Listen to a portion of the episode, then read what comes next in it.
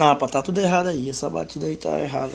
Ó, tem um xelego-lengo, entendeu? Ainda tem uma pisadinha. Tchem, tcheco, leco, tcheco, tcheco, tcheco, tcheco, tcheco, tcheco, leco, tcheco. Tem um cachuco bem no meio, entendeu? Isso aí ninguém te ensina, cara. Tu pode ir em Marte, em Saturno, tu não aprende nada. É mais ou menos assim, ó checo tiquete, culeco, checo tiquete, tem que tem que tá, que tem que leco, tu viu? Ouvindo meio, ticati, que tem que tem que leca, pega aquela batida ali e joga pro cavalo, entendeu? É mais ou menos isso aí, ó. Tem que tiquete, culeco, tem que tem que tem que tem que até tem, mas tem, é assim.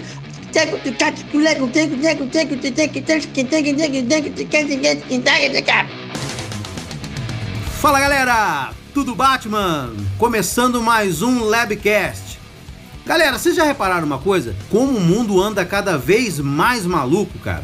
Olha só, tem um, tem um camarada, é, eu vou contar uma história de um tio meu aqui agora, e é muito, é, é, é muito louco. Meu tio, que Deus o tenha, tá? O nome dele é Luzimar. Achei que fosse que Deus o tenha. Tá, valeu Luzimar. Então, hashtag Luzimar Forever. Então, tipo assim, eu acho que é, ele me contava uma história muito louca, cara. E acho que cada um, cara, em ca cada um de nós tem um camarada que na cidade o camarada é ícone, né? É o ícone da loucura, é o ícone, o senhor dos bordões. Então eu acredito que cada um de nós tem um, um desses camaradas lá. E, e, meu, no caso desse meu tio, teve uma vez ele, que ele foi no, no, no hospício. O Mauro conhece, que é tudo ali na, na redondeza de onde a gente morava, lá em Barbacena. Não que o Mauro conhece, que ele já esteve lá. Mas assim, conhece. Quando a gente era criança pequena lá em Barbacena? Exatamente. Quando nós era criança pequena lá em Barbacena, o, tinha esse hospício e meu tio foi lá, cara, e ele contou umas histórias assim interessantes, intrigantes, e inclusive uma dessas histórias, por incrível que pareça, uma dessas histórias aparece em uma das coisas que nós vamos falar hoje. Doideira, e eu vou falar pra vocês, Nossa, vão ficar apavorados. Que maluco, é. hein? E é, ele chegou nesse hospício e começou a, a, a passear por lá, tal. De repente ele passou por um dos quartos e um dos amiguinhos internos chegou e bateu a mão no, no na, na grade, começou a chamá-lo assim, falou assim: Cara, eu tô com problema, cara, eu tô com problema tal. Aí ele virou e falou assim: Mas que problema é que é? Ele falou assim: Cara, eu não consigo ver meus olhos.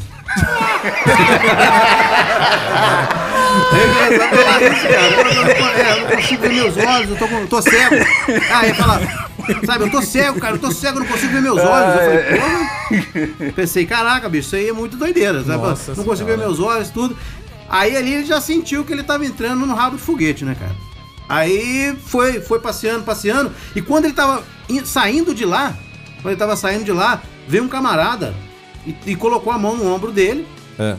De boa, conversando, trocando ideia, como é que tá a vida, como é que tá a família e tudo mais e tal. E ele foi conversando com o cara, tudo, falou, puta, nós estamos indo embora, né? já tava Entendi. praticamente quase chegando na saída. De repente ele sentiu, cara, aquele, aquele cacetete vindo comendo em cima, fazendo aquele barulhão, sabe, aquele cacetete fazendo mais, mais ou menos assim, cacetete batendo na cabeça do cara, perto da cabeça do cara, eu acho, e um enfermeiro levando, cara. Era um doido querendo ir embora, bicho.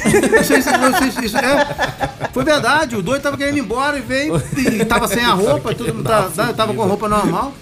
É, eu acho que ele tinha. Eu acho que ele tinha acabado de chegar no, no hospício, tava há pouco tempo, ele não tava indo né, no, no, esquema ele. Não, eu quero ir embora, quero ir embora, quero ir embora, quero ir embora. E meu tio acabou pirando. Agora, Brunão, cara, você conhece alguma dessas peças raras aí ou não? Ah, sempre. Todo lugar, onde se quer que você more, tem sempre um Zé Louco que tá pra rua aí fazendo doideira, né? Sabe, tipo assim, tem. todo bairro, ou tem aquele cara que você fala alguma coisa, ele corre atrás de você e todo mundo conhece. ou é aquele cara que você tá em um lugar, ele chega assim, você fala, puta, lá vem. É mesmo, lá viu? Lá onde eu morava tinha, tinha dois, tinha esses dois tipos, mas o mais conhecido era esse que, que você tava parado, ele vinha. É. Era um cara que ficava lá pra rua correndo. E ele corria atrás do ônibus, corria atrás dos outros. Assim. É igual o cachorro é, corre atrás de carro. cachorro perdido. Parecia cachorro. Porra, que doideira, cachorro é, perdido. E ele. Aí uma vez ele. Nós tava comendo lanche lá e ele veio assim. Do nada, assim, eu falei, nossa, eu nem tinha visto ele. Na hora que ele apareceu com o zoião vermelho, ele falou assim, ô. Se largaram eu lá na boca dela sozinho com os caras lá, mano. E agora, o que, que eu faço com esses caras que tá atrás de mim, assim? Te falando de um bairro que lá dos quintos dos infernos não tem nada a ver. Ele, ó, dá um cigarro aí, dá um cigarro. Daí ele pegou o cigarro na mão, jogou no chão e pisou em cima. Aí ele saiu correndo, correndo atrás de, outra, de outras pessoas lá pra baixo, cara, nossa. E tinha outro louco lá na vila, que era um velho, que você passava na rua e, xingava, falava um, um, uma palavra que... É aquele que você falou que chama Ricardo? Filho é. da puta. Não, não é. é. O, que corre- o Ricardo é esse mesmo que corre atrás do, do ônibus. Aí- Ah, mais doido, mais doido ainda. Mas o Ricardo hoje aqui é o Zé Pilintra. É. Galera, o Demóstenes tá falando que eu tô parecendo o Zé Pilintra porque eu tô com um chapeuzinho, cara. Aquele chapeuzinho mesmo. Eu tô parecendo realmente uma entidade. Mas assim, mas é porque eu perdi. Hoje eu perdi o meu boné do, do Batman e resolvi colocar esse chapeuzinho aqui. Ele tá me zoando. o bonecóptero. É?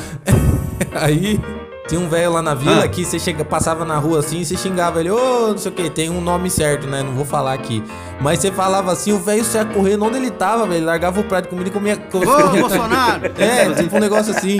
Aí você, ele vinha, cara, ele tinha um estilingue, mano. Que isso? Você não acredita. Ele Ah. pegava o estilingue, acertava a pedra na gente lá Pô, do o outro bicho, lado é- da o bicho rua, era cara. perigoso. Ô, louco! Sério, o velho. era bom com estilingue, velho. Nossa, você passava ele saia correndo. você xingava, passava na rua xingando ele saia correndo, tá dizendo? Era foda. Então na vila lá tinha esses dois que era mais conhecido.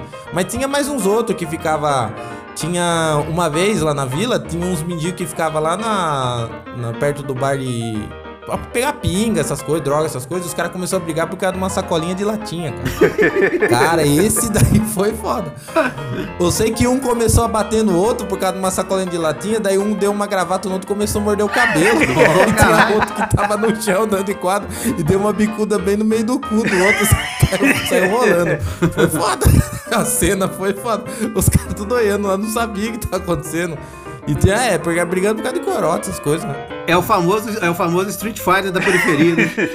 É, o Street Fighter é o real Street Tem Fighter. doido que da tenta morder a própria cabeça, velho. Opa, fala É, pra nós então. aí então, Demóstenes. Agora é sua vez. Manda, manda, manda o doido Não, na verdade, aqui eu tenho medo daqui, na, daqui em Cataguases, aqui, eu ser esse doido. Opa! Opa, pô, sei lá, cara. Sei lá o que é que nego arde de mim aqui, cara. É. Pô, não mexe com o Mauro, não. Não, mas O é Mauro sério, cara. Não bate bem. É, ó, rapaz, uma hora o cara meio. meio, meio ó, essas, essas histórias de terror que ele escreve aí, não é coisa de normal, não, tá? Isso é coisa do capeta. Mas é sério, cara, aqui, ó, tem duas, vou contar duas histórias breves aqui, cara. Um rapaz que eu conheci durante, conheci hoje, sumiu, acredito até que ele tem internado, cara. Cara, ele pegou, de uma hora pra outra, ele, ele, ele, ele enlouqueceu, cara. Enlouqueceu mesmo e ele andava na rua, ele andava em linha reta, cara.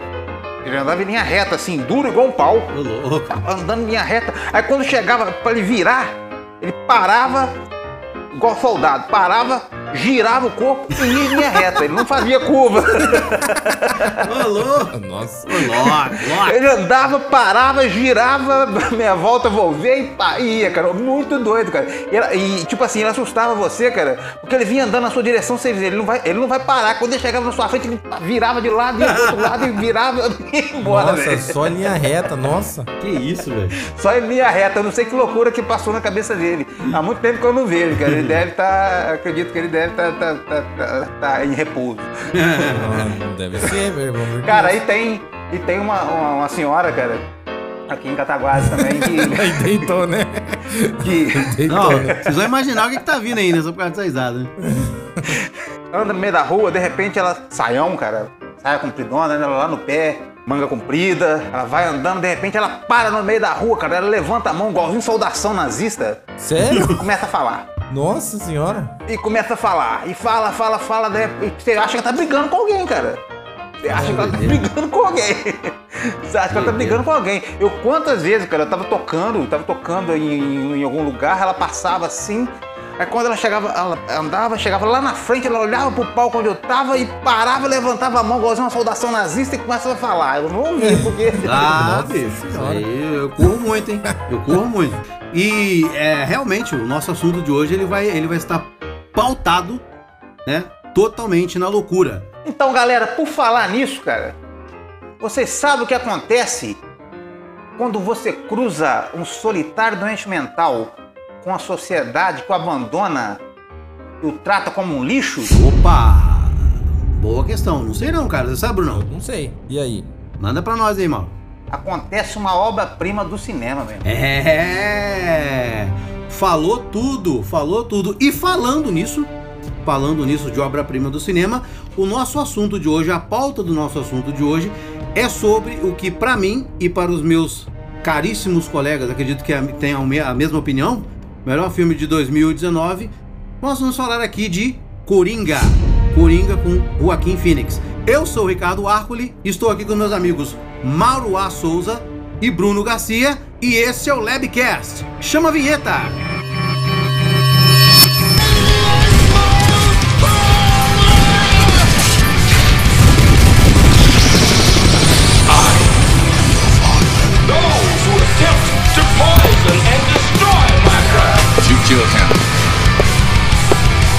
Win.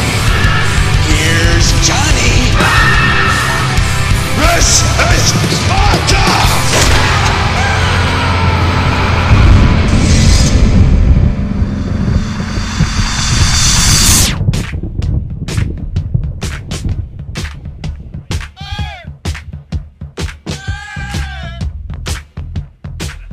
Fala, meus amigos! Tudo Batman? Hoje não, hoje tudo Coringa.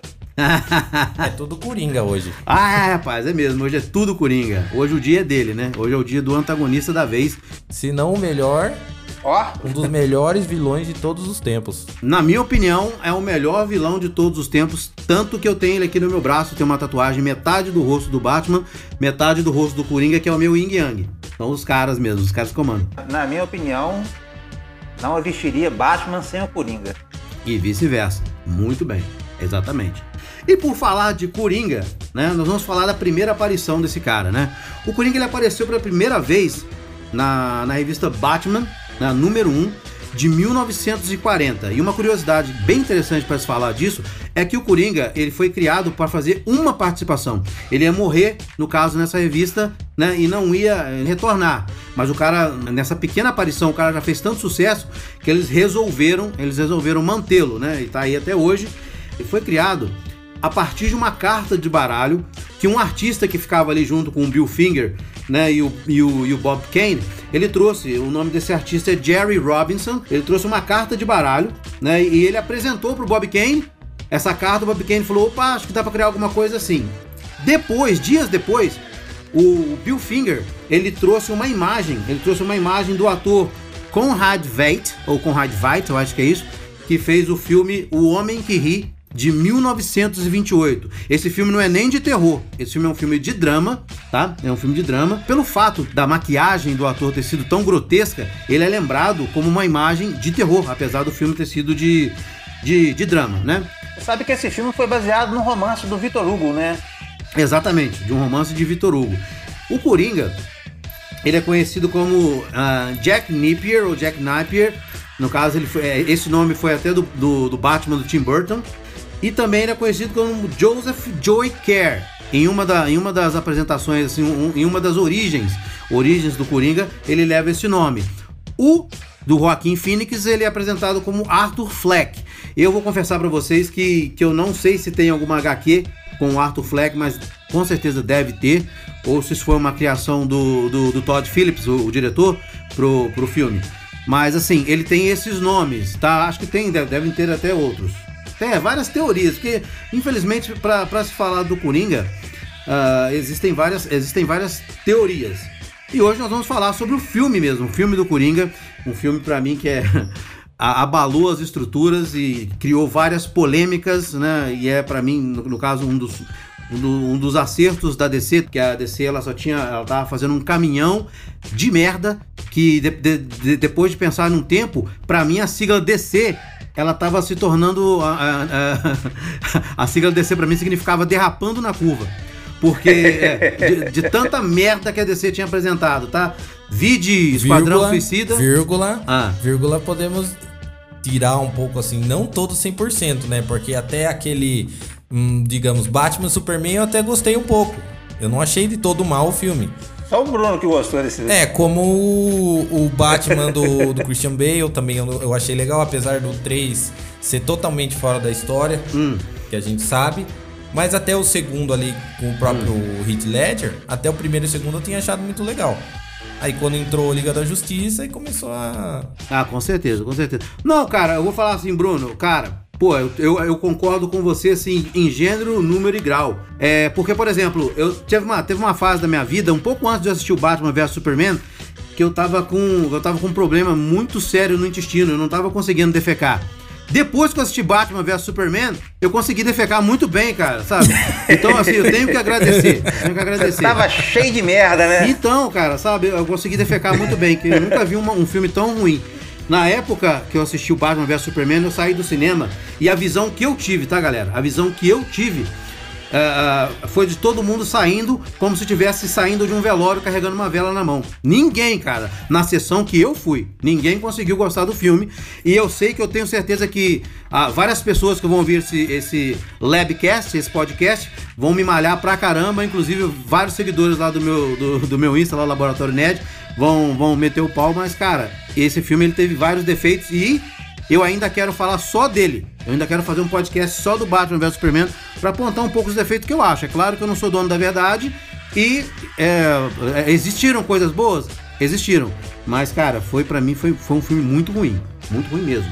É, tipo assim, alguma coisa em relação a, ao vilão do filme, é, a história, beleza, mas ah, teve algumas cenas que eu gostei muito, achei muito legal. É assim que eu, assim que eu lembro.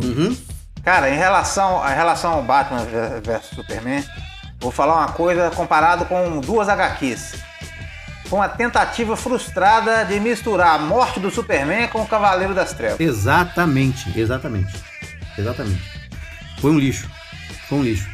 Ah, mas concordando com o Bruno, é, é, brincadeiras à parte, brin- concordando com o Bruno, sim. Ah, eu gostei muito dos dois primeiros filmes do Nolan, achei muito legal e gostei muito do, do Superman do, do, do Zack Snyder, da, da direção do Zack Snyder no primeiro Superman. Achei legal. Isso aí não foi erro da DC, não. E também para falar de acertos, eu gostei, apesar de, ter, de, de terem colocado ali algumas, algumas características e, e, e alguns objetos da, da, da, da Warner, eu gostei muito do Aquaman.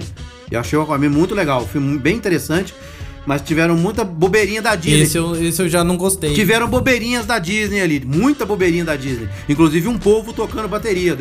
Aquele ah, é, é bem, bem, bem, bem Disney mesmo. Quando você falou o Wolverine da Disney, achei que ia ter a, a Pequena Sereia, velho. Então, Quase teve. Quase teve. é, é, quase teve.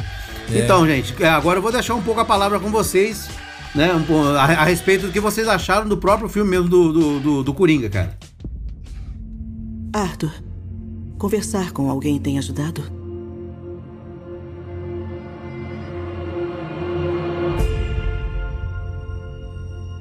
Minha mãe sempre diz: sorria, ponha um sorriso nessa cara. Ela disse que eu tinha um propósito: trazer risos e alegria para o mundo. Para!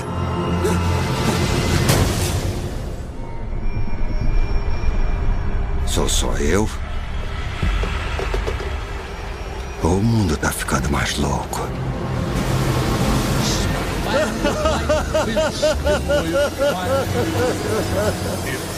Qual é a graça? Esquisito! Eu pensava que a minha vida era uma tragédia.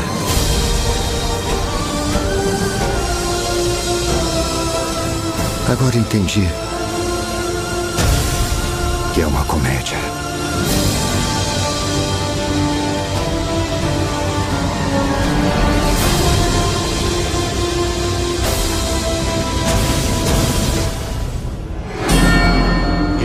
You just Cara, eu, bom, eu já falei, pra mim é uma obra-prima do cinema. É, Cara, eu, eu confesso que é, eu, não, eu não vi no cinema, eu não vi no cinema. Quando eu, eu- quando eu vi, cara, eu baixei uma versão, cara, muito ruim, mas muito ruim mesmo. E tá- aí, pra piorar, era dublada, velho. Nossa, que lixo. Mas eu já fiquei encantado com essa versão que tava o, o- o- a imagem horrorosa e o som Aham. horroroso. Eu já, achei, eu já fiquei encantado com, com a história, com o roteiro. Cara, quando eu vi. Eu lembro, eu lembro. Eu lembro que você me falou isso. Você mandou um áudio me falando sobre isso. encantado, eu fiquei encantado. Eu achei, tipo assim, eu, eu terminei. Eu sou, sou chorão, eu terminei o filme chorando. achei muito É, massa, cara. Eu achei muito massa. Ainda mais quando mexe com, com, com personagens assim que marcaram minha, minha, minha infância, minha adolescência, cara. Poxa, eu acho muito massa. Quando fazem, quando acertam assim. E. Cara, eu. Depois que eu vi com, com HD, com, a, com, com, com o áudio original, cara, pelo amor de Deus, Uhum. cara. Ô, puta que o pariu. A primeira risada. Não, não vou nem falar isso, cara. A cena. Quando, quando o filme começa, a cena do Joaquim Phoenix se maquiando, forçando aquele riso e descendo aquela lágrima, velho, aquilo ali já matou a pau. Aquilo ali, eu falei assim, opa, o negócio, Totalmente. Totalmente chapliniano. o negócio não é, não é, não é qualquer coisa não, cara. E quando ele Sim. Cara, quando você vê as risadas dele, cara, aquela, aquela, aquela, aquela coisa assim que, se- que o cara não quer, o cara não quer rir, o cara quer controlar, o cara e, e engasga, cara, e cada risada é de um jeito, cara, o, o- sinceridade é de ó, arrepio, arrepio só, só de só, só de ouvir, só de lembrar, cara, só de lembrar o arrepio. Eu sinceridade, cara, se o Joaquim Phoenix não tivesse ganhado o Oscar É. e eu nunca mais assistiria um Oscar na minha vida. Não, ia ser a marmelada do século. Não, com certeza. certeza. Ia ser a marmelada do século. E aí, Brunão, o que você achou do filme? Ah, então, Coringa, pra mim, além de. Eu já tinha acompanhado o Heath Ledger, já tinha acompanhado Jack Nicholson, mas esse Coringa, pra mim, foi um marco. Porque não só pela con- contar a história do início, mas como ele foi é, indexado ao, aos contextos mais contemporâneos. Em que sentido que eu quero dizer isso? Hum. É, o que mais me impressionou, não só o, modo que o Joaquim Fênix interpretou o papel, como ele adentrou na- nas entranhas desse ser que é o Coringa. Exato. Com entendeu? certeza. Então a personalidade dele no filme marcou muito. Teve um momento que eu mais me impressionei quando ele tá tomando esporro do chefe lá e ele começa a rir. E você vê que ele é um ser preso dentro daquele corpo. Exatamente. Ele tentando Bruno. ser normal porque a Exatamente sociedade o impõe a ser normal, tentando controlar ele a ser normal e ele tentando fingir a ser normal e sendo controlado por remédio, por dentro ele é um é um ser que tá ali dentro que ele não queria ser aquilo. Ele tentando ser normal pra tentar se adequar à sociedade. Ou. Aí ele começa a se bater no meio das latas de lixo lá com, com ódio, impressionou bastante. Sim. Tem até uma frase que ele, que ele, que ele fala no, no- no- Aliás, não é que ele fala, ele está escrito, eu acho, no, no, no- no- no- naqueles diários dele que é, um Exato. dos grandes problemas de ser é, de ser doente mental é que as pessoas querem que você haja como se não fosse. Exatamente. É, exatamente. Cara, isso é forte demais, velho. Isso é forte É, demais. na verdade, na verdade, esse filme, Demoros, ele é um soco no estômago, né? O que o pessoal sempre chama. Populariza essa frase, né? Um É, soco, um no soco no estômago, estômago. realmente. E outra frase, cara, é.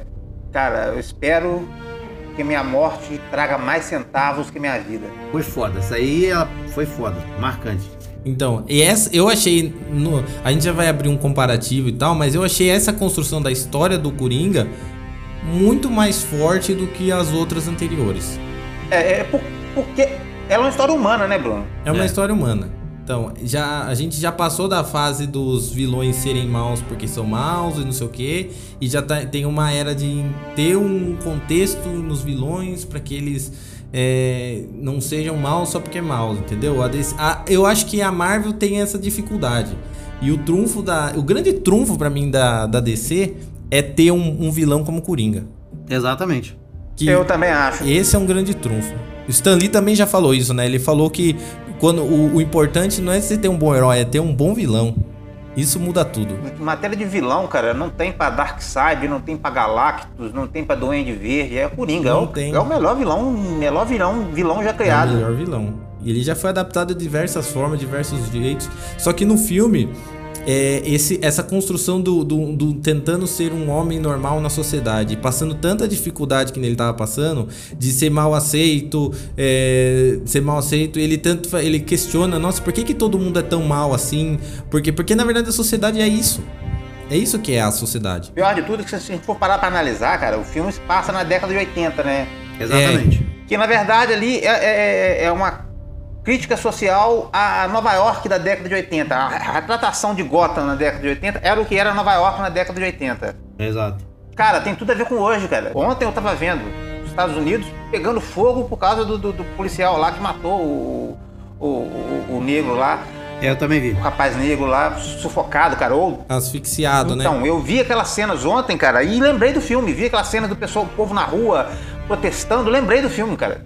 Então, é, é, é- é muito contemporâneo pra mim o filme. Apesar de, de, de- ser de, falar da década de 80, pra mim ele é contemporâneo demais. Ele é ele, ele uma crítica, uma puta de uma crítica social. Ele aborda a questão social mesmo de, de, de pobres e ricos tá bem explícita no, no, no, no filme, inclusive botando o, o Thomas Wayne como um filho da p, né? É. Esse é- isso aí eu já não, eu não curti por, por causa dos quadrinhos e tudo mais, de quem é o Thomas Wayne, e até porque ele sendo esse filho da puta, eu, é, não, não, não daria nem margem pro Batman ser o justiceiro que é. É, mas aí, aí há, há controvérsias, tá? Há controvérsias. Pai é pai. Pai é pai, mãe É, é eu, mãe. eu também não concordo, porque eu acho que o Batman não tem nem idade pra entender isso aí, na verdade. Não, é verdade, isso aí é verdade. É verdade. É, ele era. É verdade. Mas. Ele tinha É. 7, 8 ele, anos. Ele quis pôr o ponto do, do ah, o ponto contrário da história. Tinha que pôr um. Como já tava no contexto social, tem que vir da classe mais alta oprimindo a classe mais baixa. Que tanto as falas do Thomas Wayne é o que estimulam mais a ira do, do, do Coringa, entendeu? É. E todo aquele protesto, aquilo que acontece, é tudo baseado nesse contexto social, entendeu? Então esse nós contra eles. E a gente vive Oi? isso hoje. A gente vive, Vive, isso hoje no mundo. vive. A gente vive no mundo Não tem hoje. como. E eu achei um filme espetacular, me impressionou muito. Quando eu assisti, eu fiquei impressionado. Teve gente que falou: ah, não, mas é um filme chato. Não, é eu achei perfeito. Eu assisto quantas vezes for necessário. Eu, tipo, achei per- uma perfeição o filme. Eu tenho, o Joaquim Fênix foi assim, cirúrgico em tudo. Ele, ele se transformou no Coringa de uma forma que, que eu não esperava. Entendeu? Depois o Jared Leto.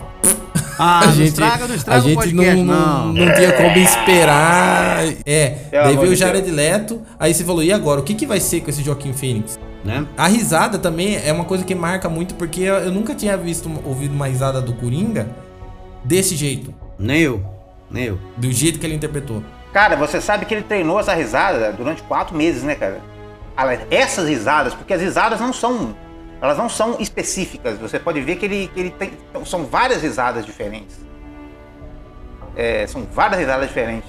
E dizem que ele, ele treinava e ele mostrava pro pessoal no set de filmagem, o pessoal ficava assustado, cara. É, é isso que eu fico impressionado também com essa, com essa profissão, porque eu fico imaginando o quanto a pessoa tem que penetrar nesse nessa ideia de, de interpretar um personagem, entrar dentro dessa história e o quanto isso mexe com a cabeça. Você imagine, só ele perder os quilos que ele perdeu pra fazer o filme e o, o que, que ele Perdeu se alimentava 23 diariamente. quilos, cara. 23 quilos, é isso mesmo. Parece que ele comia uma maçã, alguma coisa por dia, assim, alguma coisa assim que ele comia.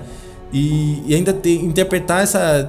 te- Ainda adentrar nesse personagem, o que, que não mexe com a cabeça de uma pessoa, entendeu? O jeito que ele, que ele se transforma na, naquele Coringa, quando ele se liberta de ser um ser humano correto na sociedade, que daí ele sai do, de dentro da jaula dele. Cara, sobre esse lance da, da- da- dele ter perdido peso pra fazer o filme, ele não só está magro, mas como ele usa essa magreza dele como uma forma de arte, Exatamente. de expressão, de- Exatamente. De, mostrar, de mostrar um ser, um ser preso dentro de uma coisa que um ser que tá ali preso, que quer sair pra fora e não, eu- eu- eu- isso, é, isso, é, isso é trabalho de arte, cara.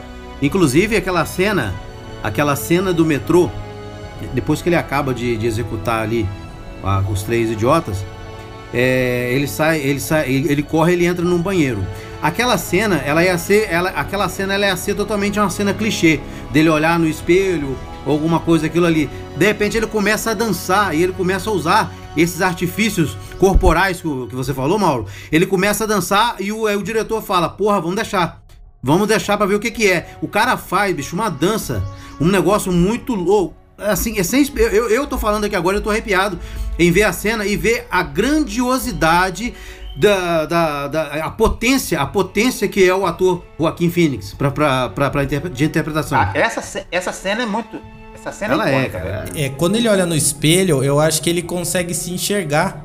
Exatamente. Entendeu? Ele acabou de ser demitido do trabalho, os caras tra tratam ele que nem lixo, pisa nele, começa a zoar ele e ele tinha uma arma pra se defender. Ele tava se apanhando, literalmente apanhando. Exato. Quando ele é, atira nos caras e sai correndo, enquanto ele tá pela rua, ele tá se tratando como, como um cidadão comum que ele deveria ser. Daí quando ele chega no banheiro e se olha no espelho e ele se enxerga, ele começa a dançar e ele não precisa fingir que ele não gostou de fazer aquilo. É. Na, na verdade, cara, eu vejo essa cena como um. Tipo assim, é como se o Casulo, que era o que é o Arthur Fleck, que estava prendendo o Coringa, ele começou a se romper ali. E aí ele, ele resolve ir lá fazer o, o famoso número de, de- de- de comédia dele. Ou seja, ele criou coragem de fazer coisas que, que você percebe que durante, antes disso, ele, ele, ele vai entrar no teatro. Eu entendi dessa forma. Ele tá indo, tipo assim, eu vou me apresentar hoje, vou fazer meu stand-up comedy hoje.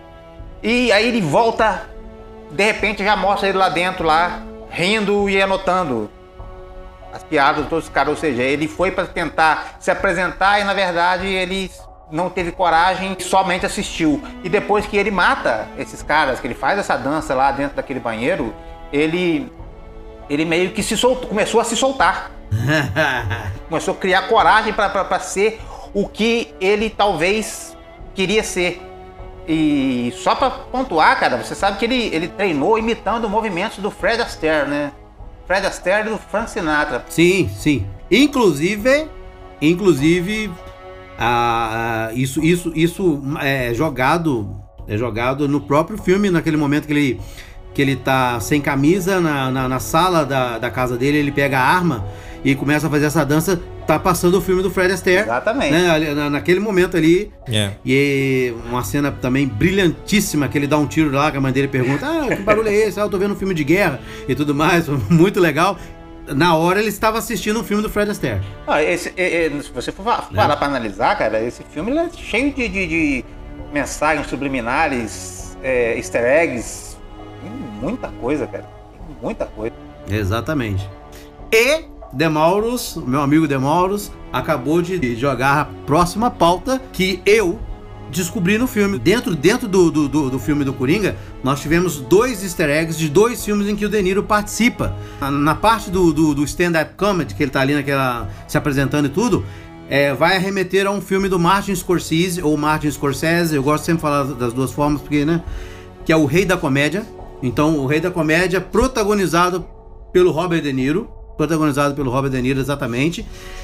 Ah, o momento que ele tá andando ali com aquele blusão jogado na, na cidade e tudo mais, além de aparecer, além dele estar dele estar caracterizado como um personagem do, do, do próximo filme que eu vou dizer, aparece um táxi amarelo, que é o Taxi Driver também, é, é, protagonizado pelo Robert De Niro. Então já é um outro easter egg, né, do Taxi Driver. Inclusive a ambientação da Gotham City. Exato, eu queria falar isso, exato. Do, do Coringa é a, é a ambientação de Nova York do Taxi Exatamente. Driver. Exatamente. Exatamente. Não é aquela Gotham City azul que a gente Exatamente. tá acostumado a ver, aquela azul com arranha-céus e tudo mais. Não, é. É. um negócio bem, bem, bem, vou falar assim, bem, bem é, sépia.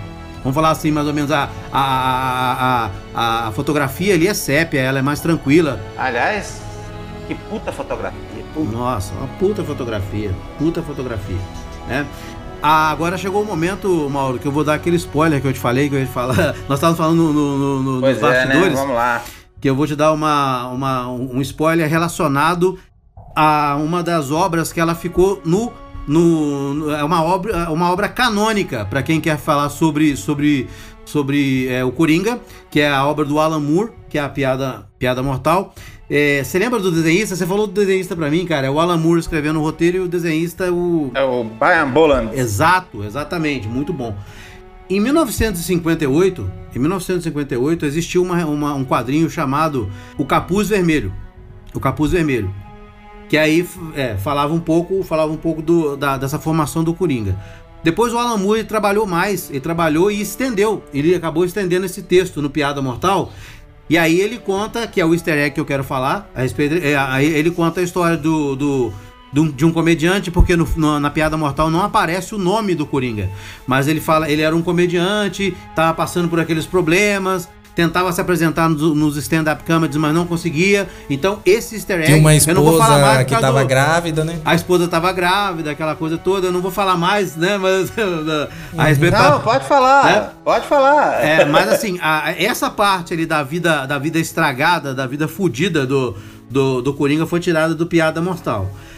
A caracterização do rosto, a caracterização do rosto do Joaquim Phoenix, ela foi inspirada na- no assassino, né, no, no, no John Wayne Gacy, aquele palhaço assassino. Sim, ela foi sim, inspirada sim, nele, né? Então a gente consegue ver isso no, no, no- no filme, né? É, o Mauro citou muito bem o começo do filme ali que ele tá fazendo aquela maquiagem. Aquilo foi é, inspirado totalmente no Charlie Chaplin, nos filmes do Charlie Chaplin, naquela coisa toda ali do da, É, exatamente. dele tentar passar uma alegria dentro da tristeza, né? Que, que é, realmente é o palhaço. Ele, ele passa isso. O momento que ele vai se encontrar, o momento que ele vai se encontrar com, com o Bruce Wayne, o momento que ele vai se encontrar na, na mansão Wayne, é, ele vai arremeter totalmente a série de 1966 com Adam West, quando, quando o garoto ele desce, ele desce ali pelo, pelo um cano. Exatamente, né? é, eu pensei Ele nisso quando eu um vi, cano. cara. Que ele desce ali. É, ele desce e lembra totalmente o, o Adam West ali na, na década de 60, né? A última, o último easter egg que eu consegui visualizar, o Mauro vai pular de alegria, né? O Mauro vai, vai pular de alegria porque é uma é baseada num quadrinho, numa graphic novel que ele, é- ele é apaixonado. Ele já me confidenciou isso. Se não for apaixonado, é, é- tem um, uma- um, carinho muito grande que é sobre o quadrinho Watchmen, né? Sobre o quadrinho Watchmen. Sou apaixonado, sou E apaixonado. isso, e eu fiz até uma anotação aqui a respeito disso que Mas essa é novidade pra mim, esse easter egg eu não saquei não. Exatamente, né? Vamos, vamos falar assim, durante o processo da transformação do, do Joaquim Phoenix ali no Arthur Flag, é, ele se define muito, ele fala muito uma frase que ela é re- recorrente no filme do Coringa, que é costumava achar que minha vida era uma tragédia, mas agora eu percebi que ela é uma comédia. Então isso é retirado totalmente do Watchman numa vivência do comediante. Né? Então Do essa sim é. Porra. é a filosofia de- é, é a filosofia distorcida a uma homenagem ao Watchman, né? Que, que, que o comediante ele fala, né? No caso, é, é- é- não ele fala, ele é mostrado ali, ele se transforma naquela persona através da. da, da- da- porque ele, ele começa a ver, ele começa, o comediante do, do ele começa a ver que a vida é uma paródia. Tudo na vida ali é uma paródia. Nossa, então, tipo assim. Muito massa, muito massa. Foi, foi, massa. foi totalmente inspirado. Cara, eu não tinha, eu não tinha sacado esse easter egg. Então, é- é essa referência, ela- o Todd Phillips, ele, ele quis passar essa referência no filme do Coringa. Então, acho muito massa, cara, muito massa.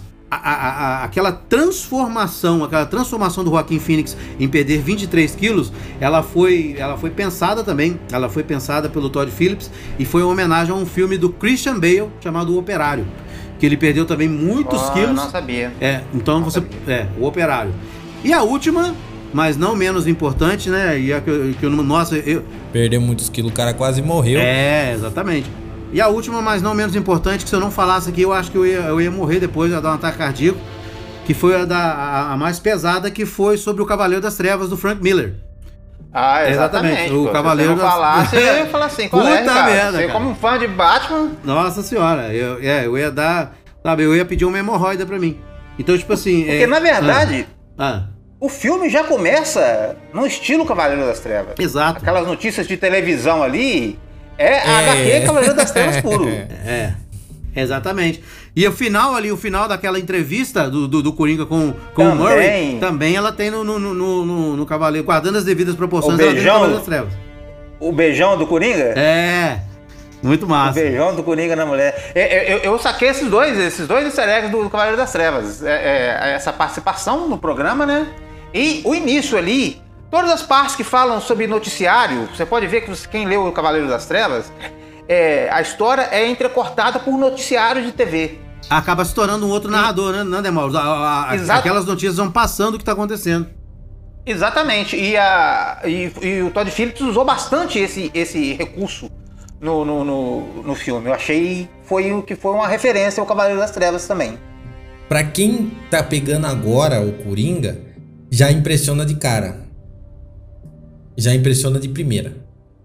Quem tá pegando o Coringa pela primeira vez, ou quem tá começando a entender, porque tem algumas pessoas que acho que mal assistiram, tinham pego só o Jared Leto E às vezes nem ti- ti- tiveram a oportunidade de assistir o do Christian Bale. Mas quem pega de cara já impressiona.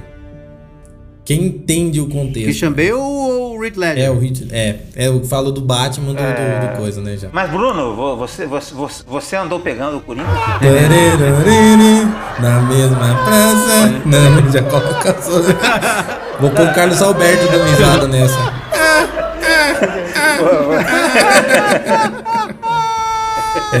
Exatamente. Uma, da, uma das cenas também que eu fiquei intrigado foi quando ele vai no Arkham buscar os documentos da mãe dele com o cara. E ele começa a questionar o cara que. O cara que tá ali na. O secretário ali, não é secretário, esqueci o nome do. Ele é só um atendente. Ah, É, ele começa a questionar o cara sobre as pe... por que, que as pessoas estão ali. Isso é uma coisa que ficou um pouco intrigante pra mim. E é aí que eu te, é aí que eu falo, por que que ele pergunta aquelas coisas se ele já esteve internado? Exatamente, mas isso daí eu acho que vai ser. Quem, uma- quem um pegou isso no um ar, prato é claro que eu não vi quando eu vi o filme a primeira vez. Eu, eu pensei nisso não quando eu assisti pela segunda vez. De primeira eu não Vai assisti. ser um prato cheio É. pras teorias. Pras teorias, Pras teorias que tem sobre o filme. É. Engraçado que aquele momento que, por mais que seja a loucura dele, na cabeça dele, a hora que ele entra no, no, no- apartamento da mulher e chega e dá um beijo nela, foi quando eu, eu acho que é o momento que ele estava mais se sentindo como o verdadeiro Coringa. Que é logo depois que a gente esqueceu de falar, que depois que ele dança, que ele chega, que ele mata o cara e dança, ele já chega e já dá um, um cato na mulher lá que ele tava afim. Com toda a coragem. é, mas o, o- de- burlando, burlando um pouquinho agora a parte das teorias, burlando um pouco pra, pra gente não esquecer de mencionar isso aí, e a hora que ele deu cata na mulher, é tudo imaginação dele, tá, galera? Não, eu a hora sei. que ele chega na Não, casa, não, que a ele sai do... sabe. É, Eu sei, mas a gente tá querendo ressaltar a questão da coragem dele. Porque até então. Exa- é, porque é. até então ele tinha medo de tudo, que tava tentando ser aquele ser humano normal. Ele, eu preciso dos remédios, ele falando pra psicóloga, e como que eu faço e tal, isso aquilo. Porque ele, na cabeça dele, ele, ele é um doente. Na cabeça dele até aquele momento. Quando ele começa a perceber, e, na verdade, é a sociedade que é doente e não ele, que ele põe isso na cabeça, que começa a surgir o Coringa de verdade. Isso Exatamente, é profundo, hein? exatamente. Isso é pro- Essa é profundo, ruptura, essa doente. ruptura que a gente estava conversando é quando ele começa a perceber que a sociedade é doente na mente dele e ele não tá, ele tá preso a ela. E de repente ele começa a se soltar. Então ele cria coragem, vai lá atrás da mulher porque ele vê que tudo é uma comédia. Não precisa, não é uma tragédia. A vida é, uma comédia, não é uma tragédia. É porque, se você for parar pra analisar, cara, nesse momento aí, que ele encontra a, a resposta pra pergunta que ele faz pra psicóloga no início. Uhum. É impressão minha ou as pessoas estão cada vez mais loucas hoje em dia? Loucas. O mundo tá cada vez mais louco. E é uma pauta que eu quero levantar. é, o Bruno talvez não saiba, mas o Mauro sabe muito bem o que eu vou falar aqui agora, que, que pode acarretar num, num podcast futuro. Que é um livro que nós dois já, já eu estou lendo e ele já leu, que é o livro Legião, e que nesse livro ele fala muito que nós temos um inconsciente dentro. De repente, é, se é, nós temos duas personas dentro da, da- da- dentro da gente. O livro, o livro Legião explica isso muito bem. Um dia a gente pode fazer um podcast a respeito dos livros do William Peter Blatty, que ele é que fez que escreveu Exorcista, a, nona, a nona configuração, a nona configuração, e nesse livro fala que nós temos um inconsciente. Nesse caso, eu acho que do Coringa ele trouxe esse esse cara que estava lá dentro e esse cara tomou tomou as rédeas da situação, acredito nisso. É aquela, du- aquela famosa dualidade do que devemos ser e o que queremos ser. Exatamente. É, isso, muito, muitas pessoas têm isso. Exatamente. Se não Nesse todas, momento, da, nesse momento que ele mata as pessoas, os caras no, no- no- os playboyzinhos lá no, no, no metrô, é, de certa forma ele, ele meio que começou a matar o Arthur Fleck e começou a nascer o Coringa. Uh, show. Exatamente. Cara, e, e uma coisa, cara, que eu, que eu estudei aqui, cara, procurei saber. Você sabe que essa doença que provoca esses risos, é, esses risos inconscientes aí, ela existe, né, cara? Opa, É chamada de epilepsia gelástica. caramba. É uma, é uma doença que afeta o hipotálamo, os lobos temporais e o frontal, cara. E pode ser causado por um tumor hipotalâmico, que geralmente não é um tumor maligno, mas que causa esses, essa, esse tipo de risada involuntária. Hum, Então, então, turma, eu achei, assim, eu não sei se vocês vão concordar comigo ou não. Eu achei é, que vocês devem ter provavelmente assistido legendado, mas eu também assisti a versão dublada. E eu achei que a dublagem do Hélio Ribeiro ficou fantástica. Que eu tinha muita expectativa pra saber como seria a risada na versão dublada. Então assisti. E pra mim ficou Ah. muito boa. É, eu, eu, eu assisti uma, uma, uma matéria do Hélio Ribeiro. Parabéns pra você, Hélio Ribeiro. Ficou ótima, ficou excelente a dublagem. Inclusive, nessa matéria, ele faz a dublagem. É, é, a dublagem não, ele faz a risada. Né, ele faz a risada ali. Eu achei muito, muito sinistro. Eu não assisti o filme todo. Mas o cara é fera, bicho. O cara, o cara é fera. O cara, o cara, o cara, o cara só dubla, o cara só dubla um ícone do cinema que é o Michael Douglas, né? Então, pra, pra você ter uma ideia, o cara, o cara é bom. O cara é bom. A primeira vez que eu assisti, eu falei, a primeira vez que eu assisti foi dublado e eu achei que ele foi. é, ele foi. a, a atuação do. O, o dublador, é, ele tem que atuar. Com certeza. Ele atua. Com certeza. E ele conseguiu fazer essa transição da voz oprimida, reprimida ali do Arthur Fleck para a voz do, do Arthur Fleck já se tornando Coringa, ou Arthur Fleck. Muito bem, muito bem, exatamente. Eu brinco de vez em quando de dublagem, eu sei como é que é difícil você. Às vezes você tem que ver o que o cara tá. o sentimento e tentar passar Não, o aquilo Ricardo com é bom na palavras. dublagem, hein? Às vezes eu faço dublagem e vejo. Como é que é o O Zé, Zé Pilintra é bom na, É. Zé Pilintra é bom na dublagem. Dublagens Zé Pilintra. É, não, eu, vou, eu vou falar, eu vou, eu vou usar agora que eu já fui radialista, não sei se eu já falei pra vocês, né? Eu já, já participei de alguns programas de rádio. Então já, já é, seria mais ou menos assim, né? No caso, né? Rádio Romance. Rádio. É, eu já fiz. Eu fazia na época, eu tinha que fazer uma, eu tinha que fazer uma voz mais melosa que ficava mais ou menos assim: Rádio, romance, sucessos é pra sempre. Eu tinha, eu tinha que fazer isso, né? Mas é, não, se fosse a minha, seria mais ou menos assim, né? Ricardo Arcoli, uma vida subtitulada. Porque, né, eu, eu gosto de subtítulo, eu gosto desse negócio, de negócio de subtítulo. Cara, é, eu queria falar com vocês, cara, duas coisas aqui. É, uma delas a respeito da fotografia do filme. Boa. Não sei se vocês vão concordar comigo. E uma coisa que eu percebi entre uma hora e 30 a uma hora e 34, 35 minutos. Eu fiquei ontem assistindo com a minha esposa É. e eu, cara, eu acho que eu não, eu não consegui perceber isso, isso me deixou muito nervoso. Foi bom você lembrar que se eu não falasse eu ia ficar muito revoltado. Por que cara? Vamos falar é? disso aí primeiro. Eu acho, eu acho que nessa hora, cara, vamos, vamos, vamos na linha do tempo do filme, nesse, desse- nessa parte. Porque pra mim, é- é é- em um uma hora e 30 minutos, tem a, a cena mais icônica do filme, que é a dança dele descendo as escadas ao som de rock and roll do Gary Glitter. Icônico. Pra mim, é, é- é uma cena pra entrar pra história do cinema. Logo depois, ele é perseguido pelos dois detetives Certo. entra dentro, entra dentro do metrô, dá aquela confusão toda, a galera Todo mundo sai com menos de detetive. palhaço, indo protestar. Exato. A galera sai com menos detetive na porrada e e, e ele consegue escapar. Então, eu vou falar pra vocês o que, que eu acho, cara. Eu acho que nesse pequeno ponto, nesse pequenos, nesses cinco minutos, eu, eu acredito que foi Aham. intencional. Eu acredito que foi intencional. O, o, o Joaquim Phoenix, ele, elogi, ele homenageou três Coringas. Ô, louco, sério? Sério. Cara, pra mim a cena dele descendo as escadas, dançando, é o Coringa do Jack Nicholson. Uh! Quando ele tá correndo dos policiais, é uma cena meio mambembe. Aquilo é César Romero puro. Bom, muito bom.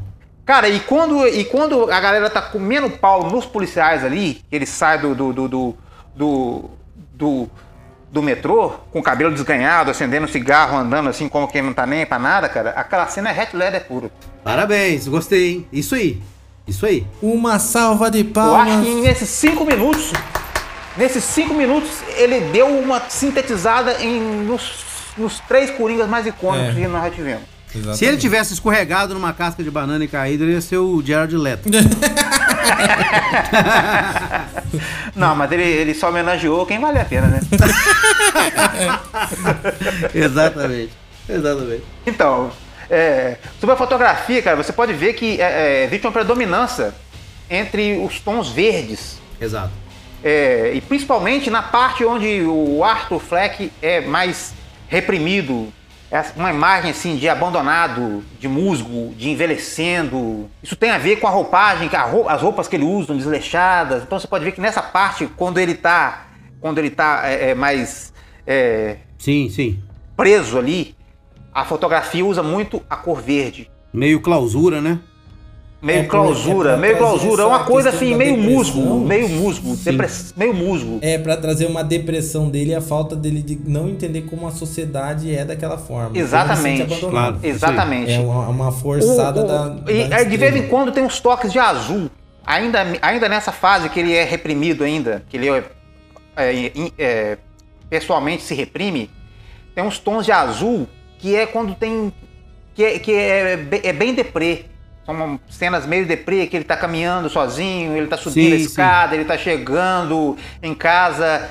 E quando ele meio que se solta, depois que ele mata os, a- o- os camaradas no, no- no metrô, você pode ver que o filme ele tem mais cor.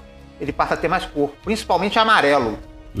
Na hora, que ele, na, hora que ele, na hora que ele entra no- no- na, na, na, na- na casa da Sophie, da Sophie, é, isso na cabeça dele, você pode ver que ali os tons amarelos estão tão, tão, tão, Predominantes, né? estão predominantes. Dali pra frente o filme ganha cor. E tem a, a fotografia em tom branco, que eu prefiro deixar ela pra parte das teorias. pois é. Eu fiz uma crítica logo que o filme saiu, né? Fiz no, no, no Insta. Muito boa, por sinal. né? E eu, eu só até marquei aqui em negrito algumas coisas que eu queria destacar, que aí já vai entrar pro campo da. Não, é, campo teoria e polêmica, no caso, né? Eu coloquei logo no começo, eu não vou, eu não vou ler a, a crítica, mas eu vou falar né, que o, algumas coisinhas que eu pontuei, por exemplo, no- já no começo, dizendo que o filme do Coringa é sobre um cara que tem distúrbios mentais, mas ele não foi feito para quem tem distúrbios mentais né? Porque a, a pessoa já. Aí entra a parte de polêmica, o pessoal falando que o filme. ah, eu falei incita, mas acho que o Bruno acho que colocou uma outra forma. Não é incitar a violência, né? né? Mas falam. Algumas justificativa por atos violentos. Justificativa, exatamente. Exatamente. Foi o que você falou, né? Eu não, eu não vejo assim, Ah. não. Eu acho que ele retrata como algumas pessoas reagem à, à, à, à, à opressão depois que, que, que acontece essa ruptura da, da, da- da- mental da pessoa. Ela fica tanto tempo oprimida e ela tem tipo uma, uma ruptura e aí ela reage de forma violenta. Sim. Só que eu acho que uma coisa que ficou clara pra mim é que eu achei Ah. uma crítica no sentido da aproveitamento. Eu não sei se vocês sentiram dessa forma. Porque o Coringa, na verdade, quando ele se rompe, ele tá se rompendo ele contra a sociedade que está inserida na cabeça dele. Quando as pessoas usam aquilo do, do metrô para gerar todo aquele protesto, forma como uma parte de um aproveitamento, porque tanto no final, quando ele fala com o Murray, ele fala: "Eu não ligo para nada disso que estão fazendo. Isso que tá fazendo lá fora". É, e não liga pra coisa política. Ele não liga pra essas a coisas, ideologia. É, eu ele sou liga pra político. identidade dele que tá sendo construída, entendeu? Deu que virou aquilo lá e ele se tornou um personagem importante para aquele contexto ali da, da daquela, que o Vinícius falou dessa ruptura na sociedade, Uhum. simplesmente por ele estar passando por aquelas dificuldades. Então ele acaba se tornando um, uma- um personagem importante para aquela cidade, para aquela, aquela época. Aconteceu tudo o que aconteceu, mas não é necessariamente porque a história nos leva a crer que é uma justificativa para a violência e nos leva a crer que existe mesmo esse contexto de você ir contra o- outras pessoas e criar esse campo de um contra o outro. Uhum. A história levou a crer que a sociedade ela é formada pra gente seguir regras e ser alguma coisa que na verdade a gente não quer ser. Entendeu? É, Isso, dentro é do uma campo coisa que nós estamos vivendo, né? É dentro do É. campo Vivendo da, da, da, da ética, né? É o campo É, da ética. O e que, que você dentro faz. dele o que- existia um ser ali que tinha coisas que ele realmente achava engraçado e ele tava fingindo que não, não era. Tentando ser. Tanto que ele fala: Me sinto bem melhor, parei de tomar os meus remédios. Aham. Entendeu? É que nem tem uma, uma coisa assim muito engraçada que às vezes falam sobre crianças hiperativas que você tem que colocar, dar remédio pra elas. Só que na verdade a criança tem tanta energia que a gente quer pôr ela como o adulto fraco que a gente é. Ó, Porque a gente Falou não tem bonito energia hein? suficiente pra acompanhar a energia delas.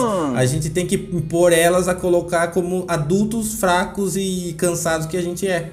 Entendeu? Então a gente tem que pra suportar, porque na verdade ela tem tudo aquilo que a gente queria ter, que é toda aquela energia hoje pra fazer vários projetos, tantas coisas que a gente idealiza, mas não consegue sair porque o corpo da gente não, não leva. Então no Coringa retrata isso do, da, no aspecto do personagem.